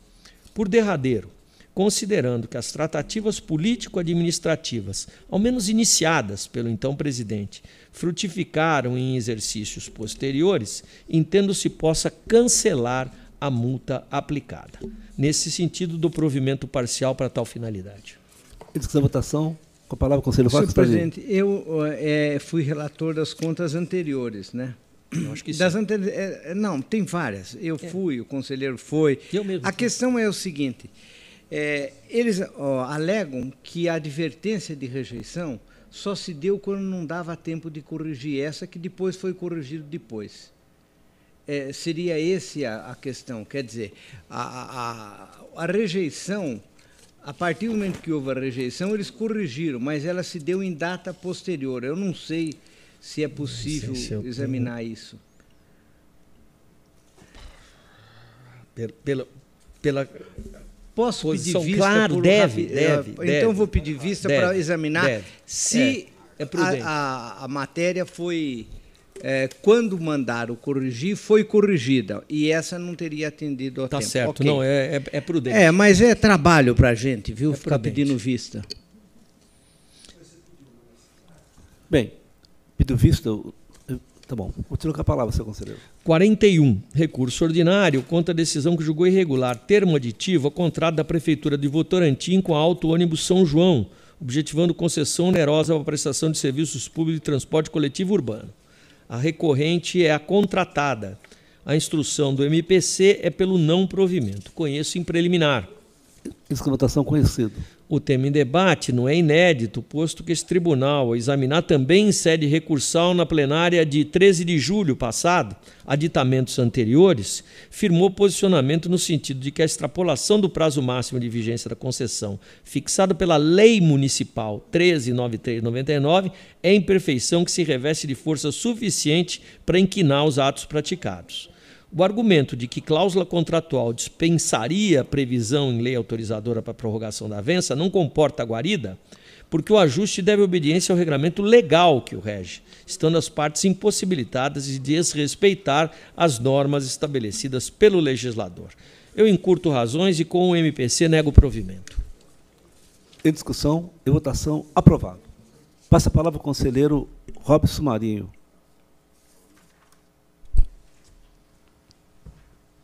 Quarenta e dois a 44, embargo de declaração oposta pela Paulínia Futebol Clube e pelo ex-prefeito de Várzea Paulista. Eu conheço em preliminar e voto pela rejeição. Em discussão votação, conhecido a votação, aprovado. recurso interposto pela Prefeitura de Sorocaba e por seu ex-prefeito contra acórdão que julgou irregular termo aditivo firmado em contrato para a construção de uma uni- uma unidade básica de saúde. O aditamento foi assinado em junho de 2008 para acrescentar ao contrato 14,88% de seu valor original para adição de serviços de terraplenagem decorrentes de ajustes para promoção de acessibilidade no local, nivelamento do piso e providências para a instalação de rampa. ATJ e SDG pelo desprovimento. Em preliminar eu conheço. E votação, conhecido. No mérito, os autos não contêm registro de vantagens indevidas, de direcionamento da licitação, que já foi julgada regular, ou de superfaturamento do contrato. Também não se constatou que o aditivo hora em exame tenha desvirtuado ou descaracterizado o objeto contratual inicial. Ao contrário, serviu justamente para aprimorar- aprimorá-lo, já que as obras de acessibilidade agregadas eram essenciais para atender às finalidades de uma unidade de saúde. Ante o exposto, considerando que o contrato já foi julgado regular, entendo que o tema aditivo deve seguir o mesmo caminho. Voto pelo provimento do recurso. Em discussão, em votação, aprovado. 46, eu retiro de pauta com reinclusão automática. É regimental. 47 a 51, 47 a 48, recurso ordinário da Prefeitura de Jarinu e da empresa A3 Terraplanagem. O 49 e 50, recurso ordinário da Câmara Municipal de Caraguatatuba. O item 51, pedido de reconsideração do Instituto Aqua. Eu encaminhei os votos antecipadamente a Vossas Excelências. Portanto, eu conheço em preliminar e nego o provimento. Em discussão e votação, aprovado. Agradeço o conselheiro Robson Marinho e passo a palavra ao conselheiro Cristiano Castro Moraes. Eu ajudei. Senhor presidente, eu inicio pelo item 52 da pauta. É um balanço geral do exercício 2020 do Consórcio Intermunicipal de Máquinas Agrícolas, União dos Municípios da, da Média Sorocabana. A fiscalização informou que o consórcio encerrou suas atividades em 10 de agosto de 2020, conforme a ata de reunião da Assembleia Geral Extraordinária. SDG opinou favora- favoravelmente à exclusão do órgão do rol de jurisdicionado dessa Corte de Contas. A extinção do consórcio se deu em assembleia, recebendo aprovação unânime dos membros presentes. As formalidades afetas à instituição jurídica, como registro em cartório civil, da ata, baixa de encerramento do CNPJ, efetivaram-se regularmente. Acompanho o SDG e proponho a exclusão do rol de entidades inspecionadas por essa Corte. Em discussão e votação aprovado. 53 e 54 em conjunto são embargos de declaração opostos da seguinte ordem. Item 53 pelo ex-prefeito de Araraquara e item 54 pela empresa ASG Engenharia, em face de um acordo desse Tribunal Pleno que negou o provimento ao recurso originário interposto contra o acordo da segunda Câmara, o qual, por sua vez, julgou irregulares concorrência, contrato firmado com a Prefeitura de Araçatuba e o embargante. Em preliminar, conheço dos embargos. E votação conhecido. No mérito, os decisórios embargados não, qualquer, não contém qualquer obscuridade, dúvida ou contradição. Rejeito os embargos. Isso votação aprovado. 55. São, é um recurso ordinário interposto pelo Ministério Público de Contas do Estado de São Paulo contra a decisão da segunda Câmara dessa Corte, que, em sessão de 24 de novembro de 2020, julgou regular, com ressalva, as contas de 2019 da Câmara Municipal de Pirassununga. Em síntese, o Ministério Público de Contas alegou que as reincidentes devoluções de duodécimos ao longo dos últimos exercícios denotam planejamento orçamentário superestimado, cujos valores recebidos se sobrepõem à necessidade de edilidade e destoa dos interesses municipais. Questionou também o pagamento de aposentadoria a ex-ocupantes de cargos comissão que completaram os requisitos antes da emenda constitucional de 98, sem a correspondente contribuição previdenciária. SDG se manifestou pelo não provimento. Em preliminar, conheço do recurso. E de conhecido. No mérito que se refere à execução orçamentária dos recursos transferidos a título de duodécimos pelo Poder Executivo, é de se observar que a devolução equivalente a 15% do valor bruto repassado vem a revelar a necessidade de que as providências sejam adotadas pela Câmara de modo a aprimorar a previsão de despesa em seu orçamento. Entretanto, como bem destacou o SDG, a recomendação exarada da decisão recorrida está de acordo com o entendimento dessa Corte acerca da matéria. Quanto aos encargos previdenciários, verifico que a questão foi tratada pela primeira vez por esse tribunal nas contas de 2017, em 3 de março de 2020, sendo objeto de recomendação à Câmara para que instituísse a cobrança de previdência dos três servidores e regularizasse também a aposentadoria dos outros dois servidores. Eu observo que essas contas de 2017, aqui referidas, foram publicadas em 11 de julho de 2020. E as contas aqui analisadas são de 2019, ou seja, não teve tempo hábil para que as, as providências fossem adotadas. Nesse contexto, em curto razões, acompanho o SDG, entendo pelo não provimento do recurso, mantendo a decisão nos seus termos proferidos. Em discussão votação, aprovado. 56 e 57 em conjunto são recursos ordinários interpostos pelo ex-prefeito de Santa e também pelo prefeito atual de Santa Gertrudes, Gertrudes em face de um acordo da segunda Câmara que julgou irregulares termos aditivos. O juízo de irregularidade se pautou no princípio da assessoriedade. Em preliminar, conheço dos recursos. Votação conhecida. No mérito, face ao princípio da assessoriedade, nego o provimento. Em discussão, votação, aprovado. 58 e 59, a sustentação Sim. oral. Sustentação oral por parte do senhor uh, Rafael Fernandes Ribaldi, presidente da Câmara de Campinas, hoje deputado estadual, que fará nome nome próprio. Cumprimento o eminente deputado Rafael Zimbaldi, a quem desejo uma boa tarde e passo a palavra à senhora relatora. Também cumprimento o deputado Rafael Zimbaldi e farei uma síntese do relatório. Aqui nós estamos examinando recursos ordinários interpostos pela Câmara Municipal de Campinas e pelo senhor Rafael Fernando Zimbaldi, ex-presidente da Câmara, em face uma decisão proferida em 23 de março de 21 pela primeira Câmara, que julgou irregulares as contas de 2017 da Câmara Municipal de Campinas. A reprovação das contas recaiu sobre falhas apontadas, envolvendo o quadro de pessoal, com destaque para o excessivo número de cargos comissionados, desprovidos das características de direção, chefia ou assessoramento, e inadequação de nível de escolaridade exigido para sua investidura.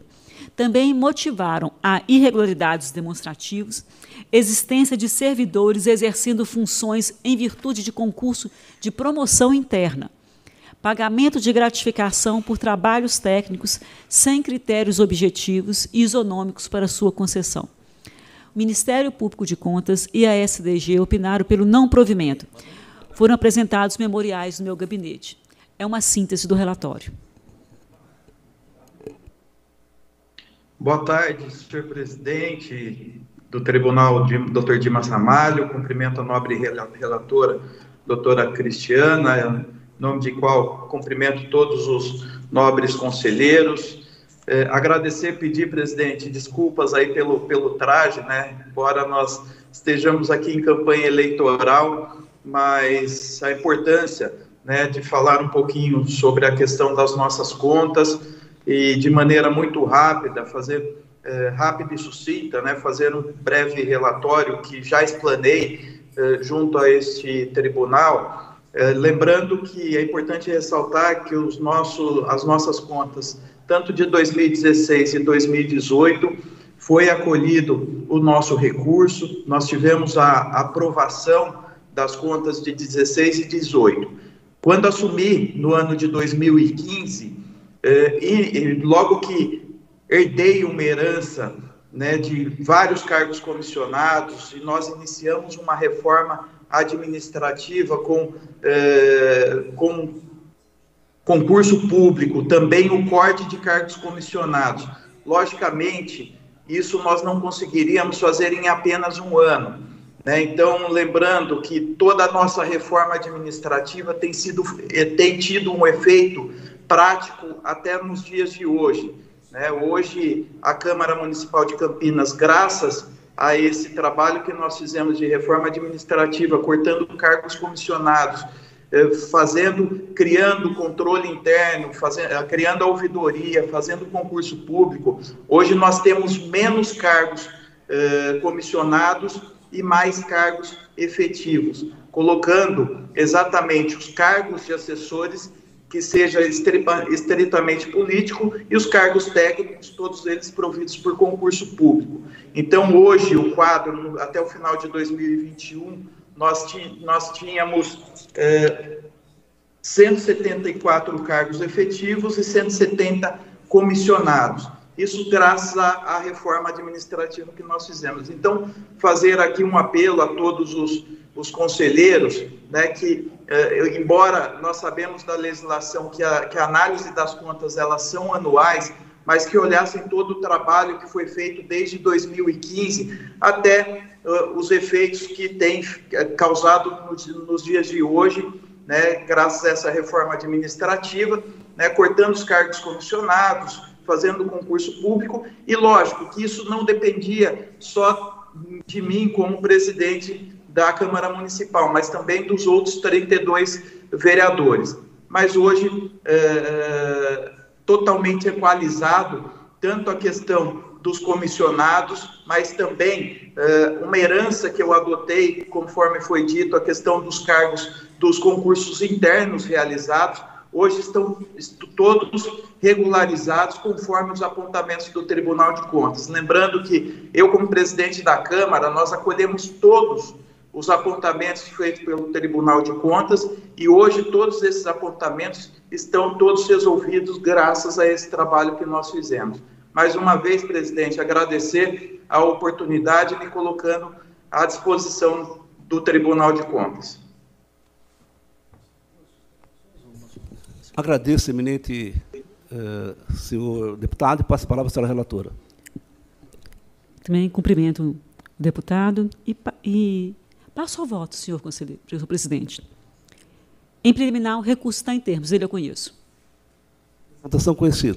No mérito, como noticiado aqui, em suas, e também nas razões recursais, observa-se que julgados dessa Corte aprovaram as contas da Câmara Municipal de, de, Campinas de 16 e 18, sendo relevadas objeções que ora se apresentam no exercício em exame. Aqui são contas de 2017. As contas de 2016, 2018, com as mesmas apontamentos, foram julgadas irregulares. Senhores conselheiros, eu encaminhei íntegra de relatório e voto pra, com Vossas Excelências e, considerando a segurança jurídica, o meu voto não pode ser outro senão pelo, pelo provimento. Em discussão, em votação, aprovado. Agradeço, senhor ex-presidente da Câmara, deputado. Desejo uma boa tarde. Passo agora ao item 60. É um pedido de reexame apresentado pelo município de Torre de Pedra, representado pelo atual prefeito, em face de um parecer favorável emitido na segunda Câmara, em do, as contas de 2019. A atual gestão do município, por seu responsável, pleiteia a emissão de parecer desfavorável às contas da municipalidade, relativo ao exercício de 2019, sob a gestão do ex-prefeito, tendo vista o não pagamento dos precatórios. A instrução é dividida. A e MPC pelo provimento, SDG pelo não conhecimento. É uma síntese do relatório. Em preliminar, Destaco que a segunda Câmara emitiu um parecer favorável às contas de 2019 da Prefeitura Municipal de Torre da Pedra. A respectiva decisão foi publicada em 25 de março de 2021. A peça foi protocolada em 3 de maio de 2021, com tempestividade. A peça recursal apresentou na qualidade do recorrente o município de Torre da Pedra. Portanto, Sendo o município uma parte interessada, de acordo com o artigo 71 da Lei Orgânica e 159 do Regimento Interno, ambos esse Tribunal de Contas, entendo que encontra-se presente o pressuposto da legitimidade. O município pode recorrer. Todavia, eu entendo que não cabe o mesmo entendimento face ao interesse de agir. Esse se encontra ausente, haja vista que o município, ora recorrente, recebeu por parte dessa Corte a emissão de um parecer favorável. No voto encaminhado, eu apresentei julgados nesse sentido. Portanto, ausente o interesse de agir do recorrente, os requisitos de admissibilidade do pedido não se encontram preenchidos, não podendo o pedido de reexame ser conhecido. Quero registrar que a decisão recorrida foi baseada nos documentos constantes dos autos e acatando manifestações dos órgãos técnicos dessa Corte. A TJ, pela menção de parecer favorável. A TJ chefia pela emissão de parecer favorável. Ministério Público de Contas pela emissão de parecer favorável. Portanto, o parecer proferido em termos processuais é válido e regular.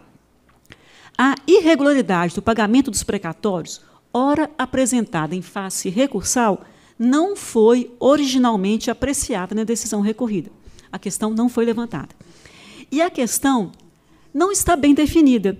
Haja vista que em pesquisa no site é SAJ e relatório de precatórios sintéticos no ano de 2019, não havia processos listados pela entidade. Então, não havia processo listado. Há uma dúvida se, se havia esse precatório naquele momento. Sobre outro enfoque, por via reflexa, a pretensão ora aduzida pelo recorrente se mostra conflitante com o princípio processual na proibição do reformatio impégios uma vez que implicaria em solução não condizente com o ordenamento jurídico processual. Eu relembro novamente, as irregularidades não foram apontadas no relatório apresentado por esse tribunal. Senhores conselheiros, eu caminhei na íntegra relatório e voto a Vossas Excelências. Eu cito jurisprudência do TCU, do, cito também jurisprudência do STJ, e o meu voto é pelo não conhecimento do pedido de reexame. Para discutir. Para discutir, conselheiro Edgar Camargo Rodrigues. Eu cumprimento a eminente relatora da solução adequada ao caso, que, aliás, apresenta alguma singularidade. Né? Que, veja, foi emitido parecer favorável às contas de 2019 e a prefeitura, a pessoa jurídica, administrativa, com capacidade postulatória, pede que se reverta o parecer que o, que o Tribunal de Contas ofereceu às contas de 2019. É aí resultado da confusão né, de contas, porque as contas, na verdade, são do prefeito e não da prefeitura. Mas ainda assim, Vossa Excelência reconhece a capacidade postulatória, que acompanha. Mas falta, evidentemente, interesse de agir. Porque provavelmente, sem ter acesso ao processo, mas Vossa Excelência saberá dizer, a Prefeitura, no exame das contas de 2019, deve ter adotado uma posição totalmente diversa desta aqui. Né? Então já começa a contradição aí. Este manejo, então dá para ver aqui o manejo né, do, do, do, do atual prefeito manejando uh, uh, o sistema administrativo que é colocado à sua disposição para criar uma situação conflituosa que provavelmente por interesse político local, o problema é dele. Né? Isso aqui é até afrontoso ao tribunal. Eu acompanho o voto de Vossa Excelência, para não ter que ficar bravo também aqui. Em discussão, votação. Só, só acompanho também, eh, Vossa Excelência, mas só confirmando, é, conselheira Cristiana, a, a TJ e o Ministério Público de Contas deram parecer pelo provimento? Sim, porque nesse momento eles entenderam que os dados apresentados mostravam que existia um precatório que não foi pago. Entendeu? Mas essa questão não foi levantada no primeiro momento, não tinha como, eu tenho aqui até, eu tirei print da, da página do TJ, naquele momento não tinha esse dado. Não é que a fiscalização, nossa fiscalização se enganou, não, que não tinha esse dado. E depois, posteriormente, apresentou. Então, não teria como dar um parecer desfavorável se não tinha os dados no momento. Entendi. Presidente. Roxadini. Não, eu estou de pleno acordo com a, com a conselheira. Esse negócio do novo que assume virar a bateria para trás, o mais famoso caso que nós temos aqui é o caso do Banespa. O Banespa publicou os balanços uh, que, foi, que foram uh, pela uma auditoria inglesa onde o banco dava lucro, etc. Tal. Tomou posse no Banco Central o senhor Gustavo Loyola, que queria decretar intervenção no, no Banespa, e, e decretou. E para justificar o decreto, ele mandou refazer o balanço. A auditoria teve que refazer uh, o parecer para dizer que o banco estava dando prejuízo. E, e colocou como prejuízo as aros, dizendo que ele tinha aro. Aro que a, a antecipação de receita era a coisa mais garantida que o banco tinha. Então, a partir desse princípio, do mau exemplo do senhor Gustavo Loyola, de, de, de, usar o poder público para interesses menores, esse aí é o caso. O prefeito deve ter falado, vai lá e diga que isso, diga que isso, diga que Depois ele deve ter mudado tudo quando chegou na gestão dele. Mas então, eu só lembrando que o caso mais famoso foi o do Gustavo Loyola, que fraudou um novo balanço para justificar uma intervenção que fizeram. Em discussão, votação aprovado. Eu continuo, tem o item 61 da pauta, é um pedido de reexame apresentado pelo ex-prefeito do município de Mineiros do Tietê, quanto parecer desfavorável sobre as contas de 2019. Os fundamentos que ensejam reprovação da matéria se referem a falhas no setor de finanças e planejamento e a redução dos principais índices do EGM decorrentes de problemas operacionais da gestão. A TJ pelo não provimento e Ministério Público e SDG da mesma forma pelo não provimento. Em preliminar, conheço o pedido de reexame. E discussão votação conhecida. No mérito, números dos autos demonstram que a prefeitura, incidiu em seu terceiro déficit financeiro consecutivo, qual agora perfazia 2,7 milhões e superou a margem de 30 dias de arrecadação. O órgão não dispunha de liquidez frente aos seus compromissos de curto prazo e apresentou déficit econômico, aumento de 341% na dívida fundada e retração de 25% do saldo patrimonial. Remanescem também problemas operacionais no ensino, com déficit de vagas em creches, desempenho insuficiente no IDEB, inobservância no piso nacional de, de magistério, lacunas que ofendem metas do Plano Nacional de Educação. Acompanho a instrução pelo não provimento. Votação aprovado.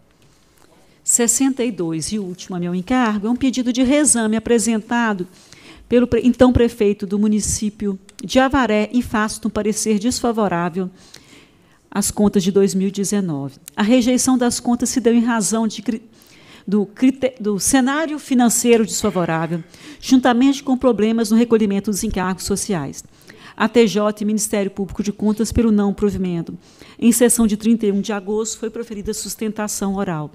Em preliminar, conheço do pedido de reexame. Discussão, votação conhecida.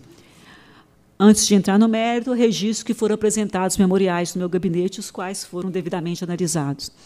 No mérito, primeiro pude constatar que o município mantém um histórico de rejeição dos demonstrativos anuais apreciados no âmbito dessa corte, essencialmente motivado por falta de recolhimentos em cargos sociais e resultados fiscais deficitários, igual ao parecer combatido. O laudo de inspeção registrou uma sequência de déficit de execução orçamentária desde 2016. O resultado da execução orçamentária foi deficitário em 4% no exercício em análise não foram suficientes à reversão dos resultados negativos, apesar de oito alertas emitidos pelo tribunal. O déficit financeiro representou 45 dias de arrecadação. Observo que, quanto ao segundo ponto que ensejou a rejeição das contas, observa-se que o regime próprio de previdência é administrado pelo Ara, Avara, Avareprev, não tendo sido pagas integralmente as cotas patronais de janeiro a dezembro. O ano inteiro não foi pago a cota patronal. Licença saúde, também não foi paga a parte de janeiro a novembro. E também não foi pago aportes de, co de cobertura de déficit autorial patronal janeiro a dezembro, acarretando um inadimplemento de mais de 12 milhões. Houve ainda atraso no recolhimento do PASEP, incidindo em juros e multas de mais de 200 mil. Caminhei íntegra de relatório em voto, em curto razões, meu voto é pelo não provimento do pedido de reexame. Em discussão, em votação, aprovado. Com a palavra o conselheiro Sidney Beraldo. Senhor presidente, relato item 65, trata-se de recurso ordinário interposto por Gilmar Rota, presidente da Câmara Municipal de Piracicaba, contra acórdão da segunda Câmara que julgou irregulares contas do Legislativo do exercício 2019. O Ministério Público é, opinou pelo não provimento, em preliminar conheço.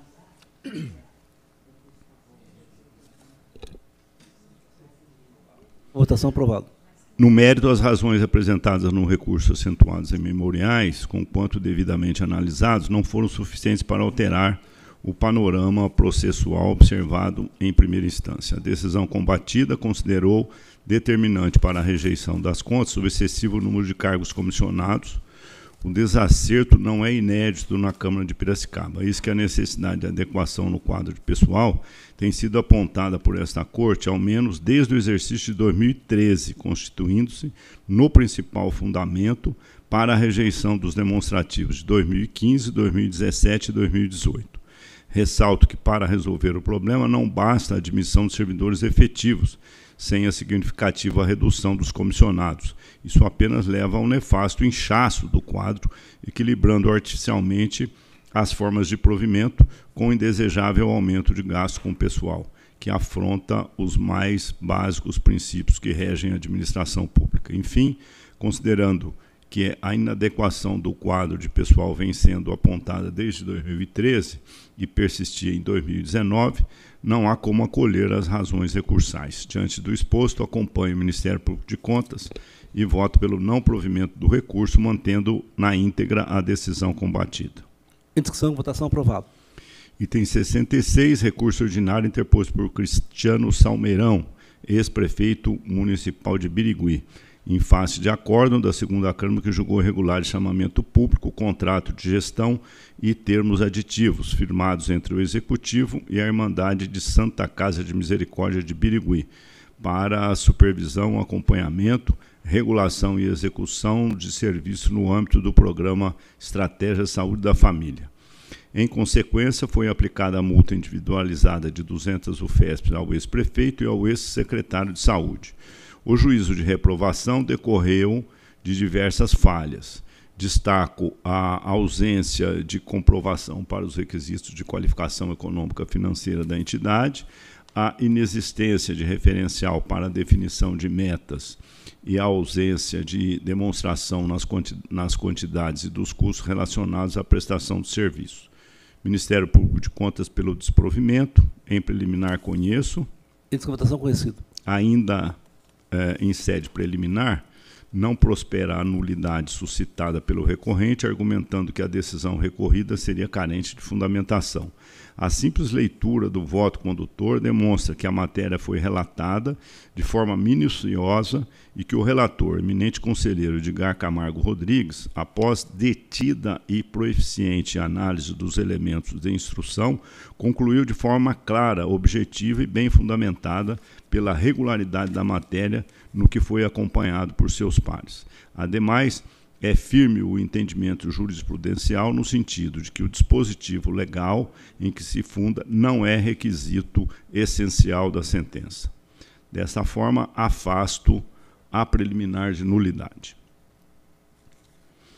No mérito. Discussão, votação, aprovado. No mérito, a decisão atacada não comporta reforma, pois as razões recursais apenas refisaram os argumentos já apreciados em primeiro grau.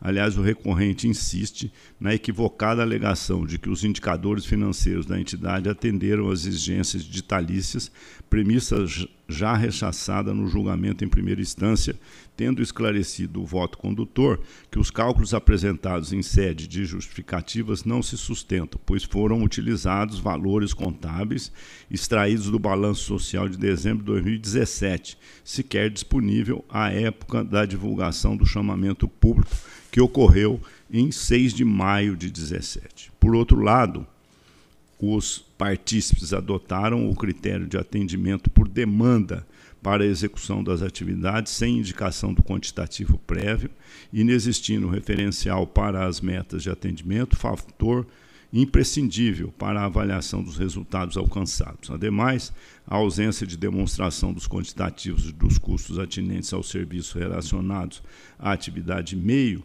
e aos profissionais de saúde prejudica a aferição da vantajosidade e economicidade do pacto. A subsistência de falhas motivadoras do julgamento desfavorável obsta à revisão da pena pecuniária imposta, porquanto os atos foram mesmo praticados em desalinho com as normas e princípios que regem a matéria.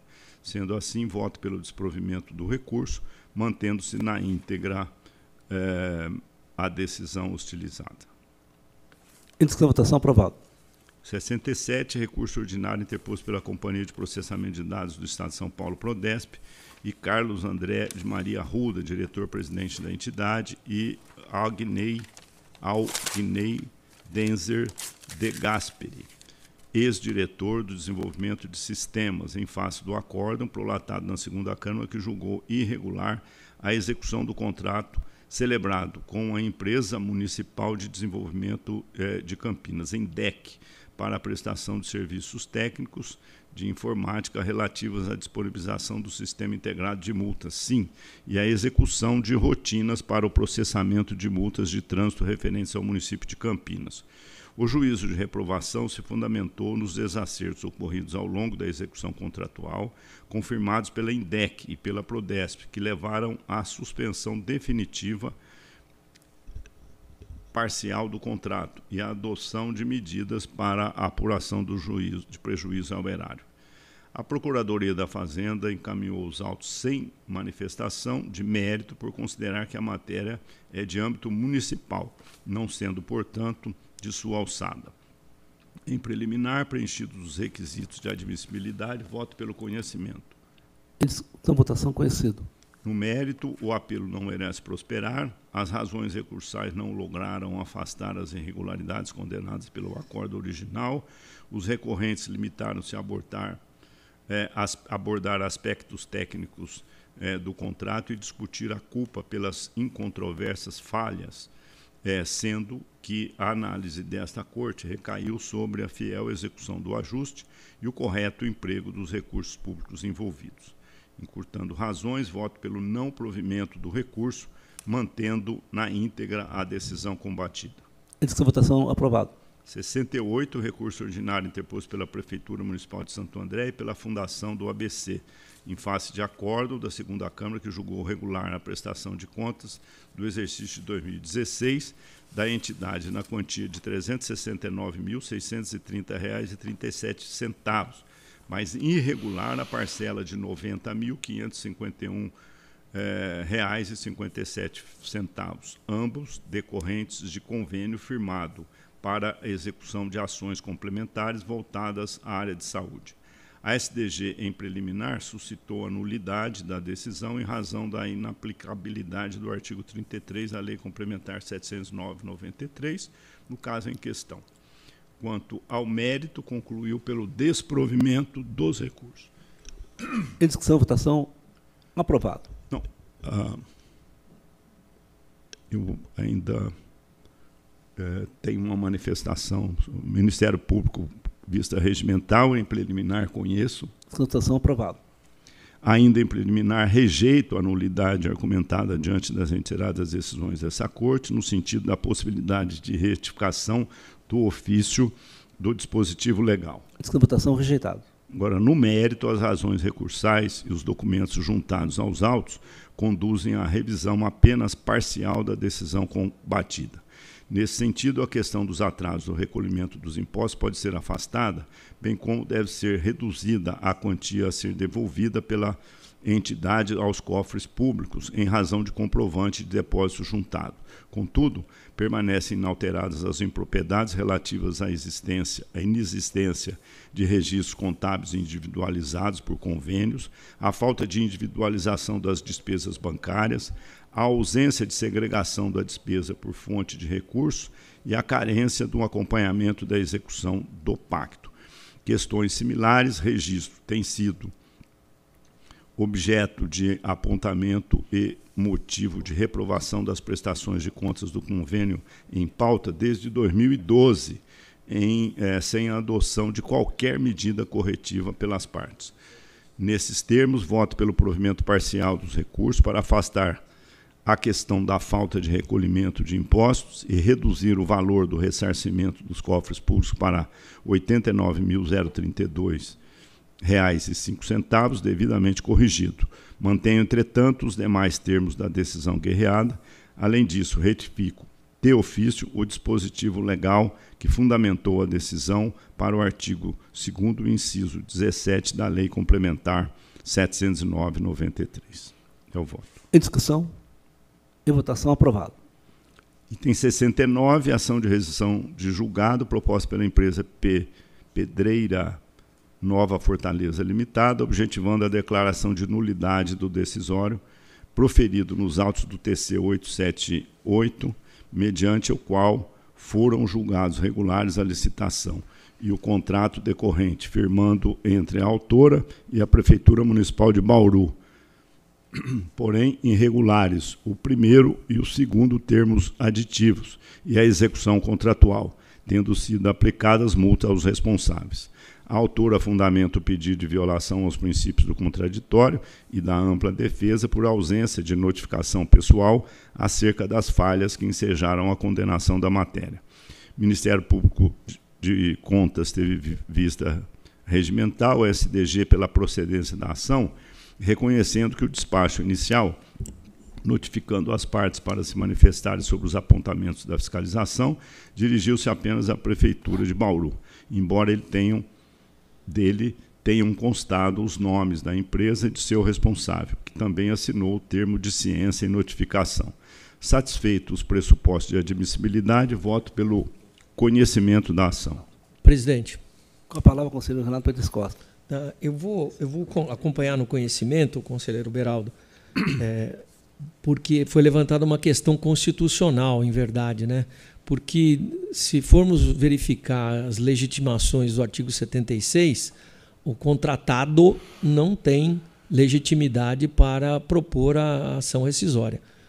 Mas como foi arguída uma questão constitucional que só pode ser enfrentada com o conhecimento de mérito, eu, com essa observação, conheço. A palavra ao conselheiro Edgar Camargo Rodrigues. De qualquer maneira, é um precedente que se abre, ou já temos anteriormente decidido assim? Por Como? conhecer de ação de. Não, mas, mas isso, isso na, acho, acho, se estou bem lembrado, ficou restrito àquelas questões em que havia determinação de devolução de dinheiro, questões Sim, é. em que concretamente, uh, se não se desse a, a, hum, a possibilidade de rever ou rescindir, o prejuízo estaria consolidado. Agora estamos alargando um pouco mais. Aqui, mas por isso que eu não quero alargar e eu estou conhecendo apenas por se tratar da questão constitucional. A palavra conselheiro Roque Stadini. Eu, como é sabido, sou pelo alargamento. Desde, desde sempre eu acho que pode entrar com ação rescisória, ela tem o mesmo, o mesmo status é, processual de outras partes. É, é pela nossa legislação, ah, eu sei que eu sou voto vencido, não é, conselheiro Edgar? Mas ah, é a lei que é que discrimina, né? A, é lei, lei, especifica quem tem legitimidade, né? Não, Na verdade, ela, se não estou é... se não tô enganado, até no Código de Processo Civil né, no, no, já nem é tão novo o Código de Processo Civil, houve um alargamento da, da, legitimidade ativa para rescisória. É. Mas nós temos uma lei específica. Uma lei específica né? É. é, mas eu acho que esse é um terceiro interessado, muito bem interessado, e, e a, ele, e a ele cabe todos o mesmo status dos, dos é demais. Aliás, se sempre defendi demais, isso. Se abrir demais, Fico bem vamos... satisfeito com o conselheiro Beraldo, que fechou uma bancada no quarto andar ali que vai defender isso aqui. Em discussão, em votação. Então, conhecido. É conhecido. Então, vamos em frente. No mérito em que pese os argumentos da autora e da SDG, entendo que houve regular notificação da empresa. Destaco que, em tese, a pedreira Nova Fortaleza é diversa no entendimento da SDG, apesar de ambas concluírem pela nulidade do processo em razão de suposta afronta aos princípios do contraditório e da ampla defesa. Para a autora, a irregularidade consiste no fato de que a notificação não ter sido pessoal, já para a SDG, apesar da assinatura de termo de ciência de notificação pelas partes, e de um ato processual ter sido publicado no Diário Oficial do Estado, com os nomes da empresa e de seu responsável, houve defeito de redação no despacho que o tornou impróprio para os fins de que se destinava. Entretanto, conforme transcrição feita no voto que encaminhei a Vossas Excelências, não considero ter havido nenhum prejuízo ao contraditório ou à ampla defesa. É certo ainda que o ato foi devidamente publicado com os nomes da empresa e de seu responsável e que este ainda assinou o termo de ciência e notificação. Quanto à tese, a empresa, a tese da empresa, a jurisprudência dessa casa é firme no sentido de que a notificação, tal qual promovida no caso vertente, contempla os referidos princípios constitucionais. Ainda que a ação civil pública referida pela autora tenha sido proposta diante de falhas condenadas por esta Corte em duas instâncias, inclusive com a aplicação de multas aos responsáveis, as decisões do Tribunal de Contas de São Paulo, além de não serem constitutivas das irregularidades, pois apenas reconhece sua existência no âmbito e para o exercício de suas competências constitucionais e legais não vinculam a atuação do Ministério Público do Estado, tampouco do Poder Judiciário. Nesses termos, voto pela improcedência da ação de rescisão. Discussão e votação. Aprovado. Encerrada a pauta, eu pergunto ao doutor Tiago Pedro Lima se já visitou muito a pauta. Não há interesse, senhor presidente. Muito obrigado. agradeço. A palavra é livre, senhores conselheiros. Não havendo, está encerrada a sessão.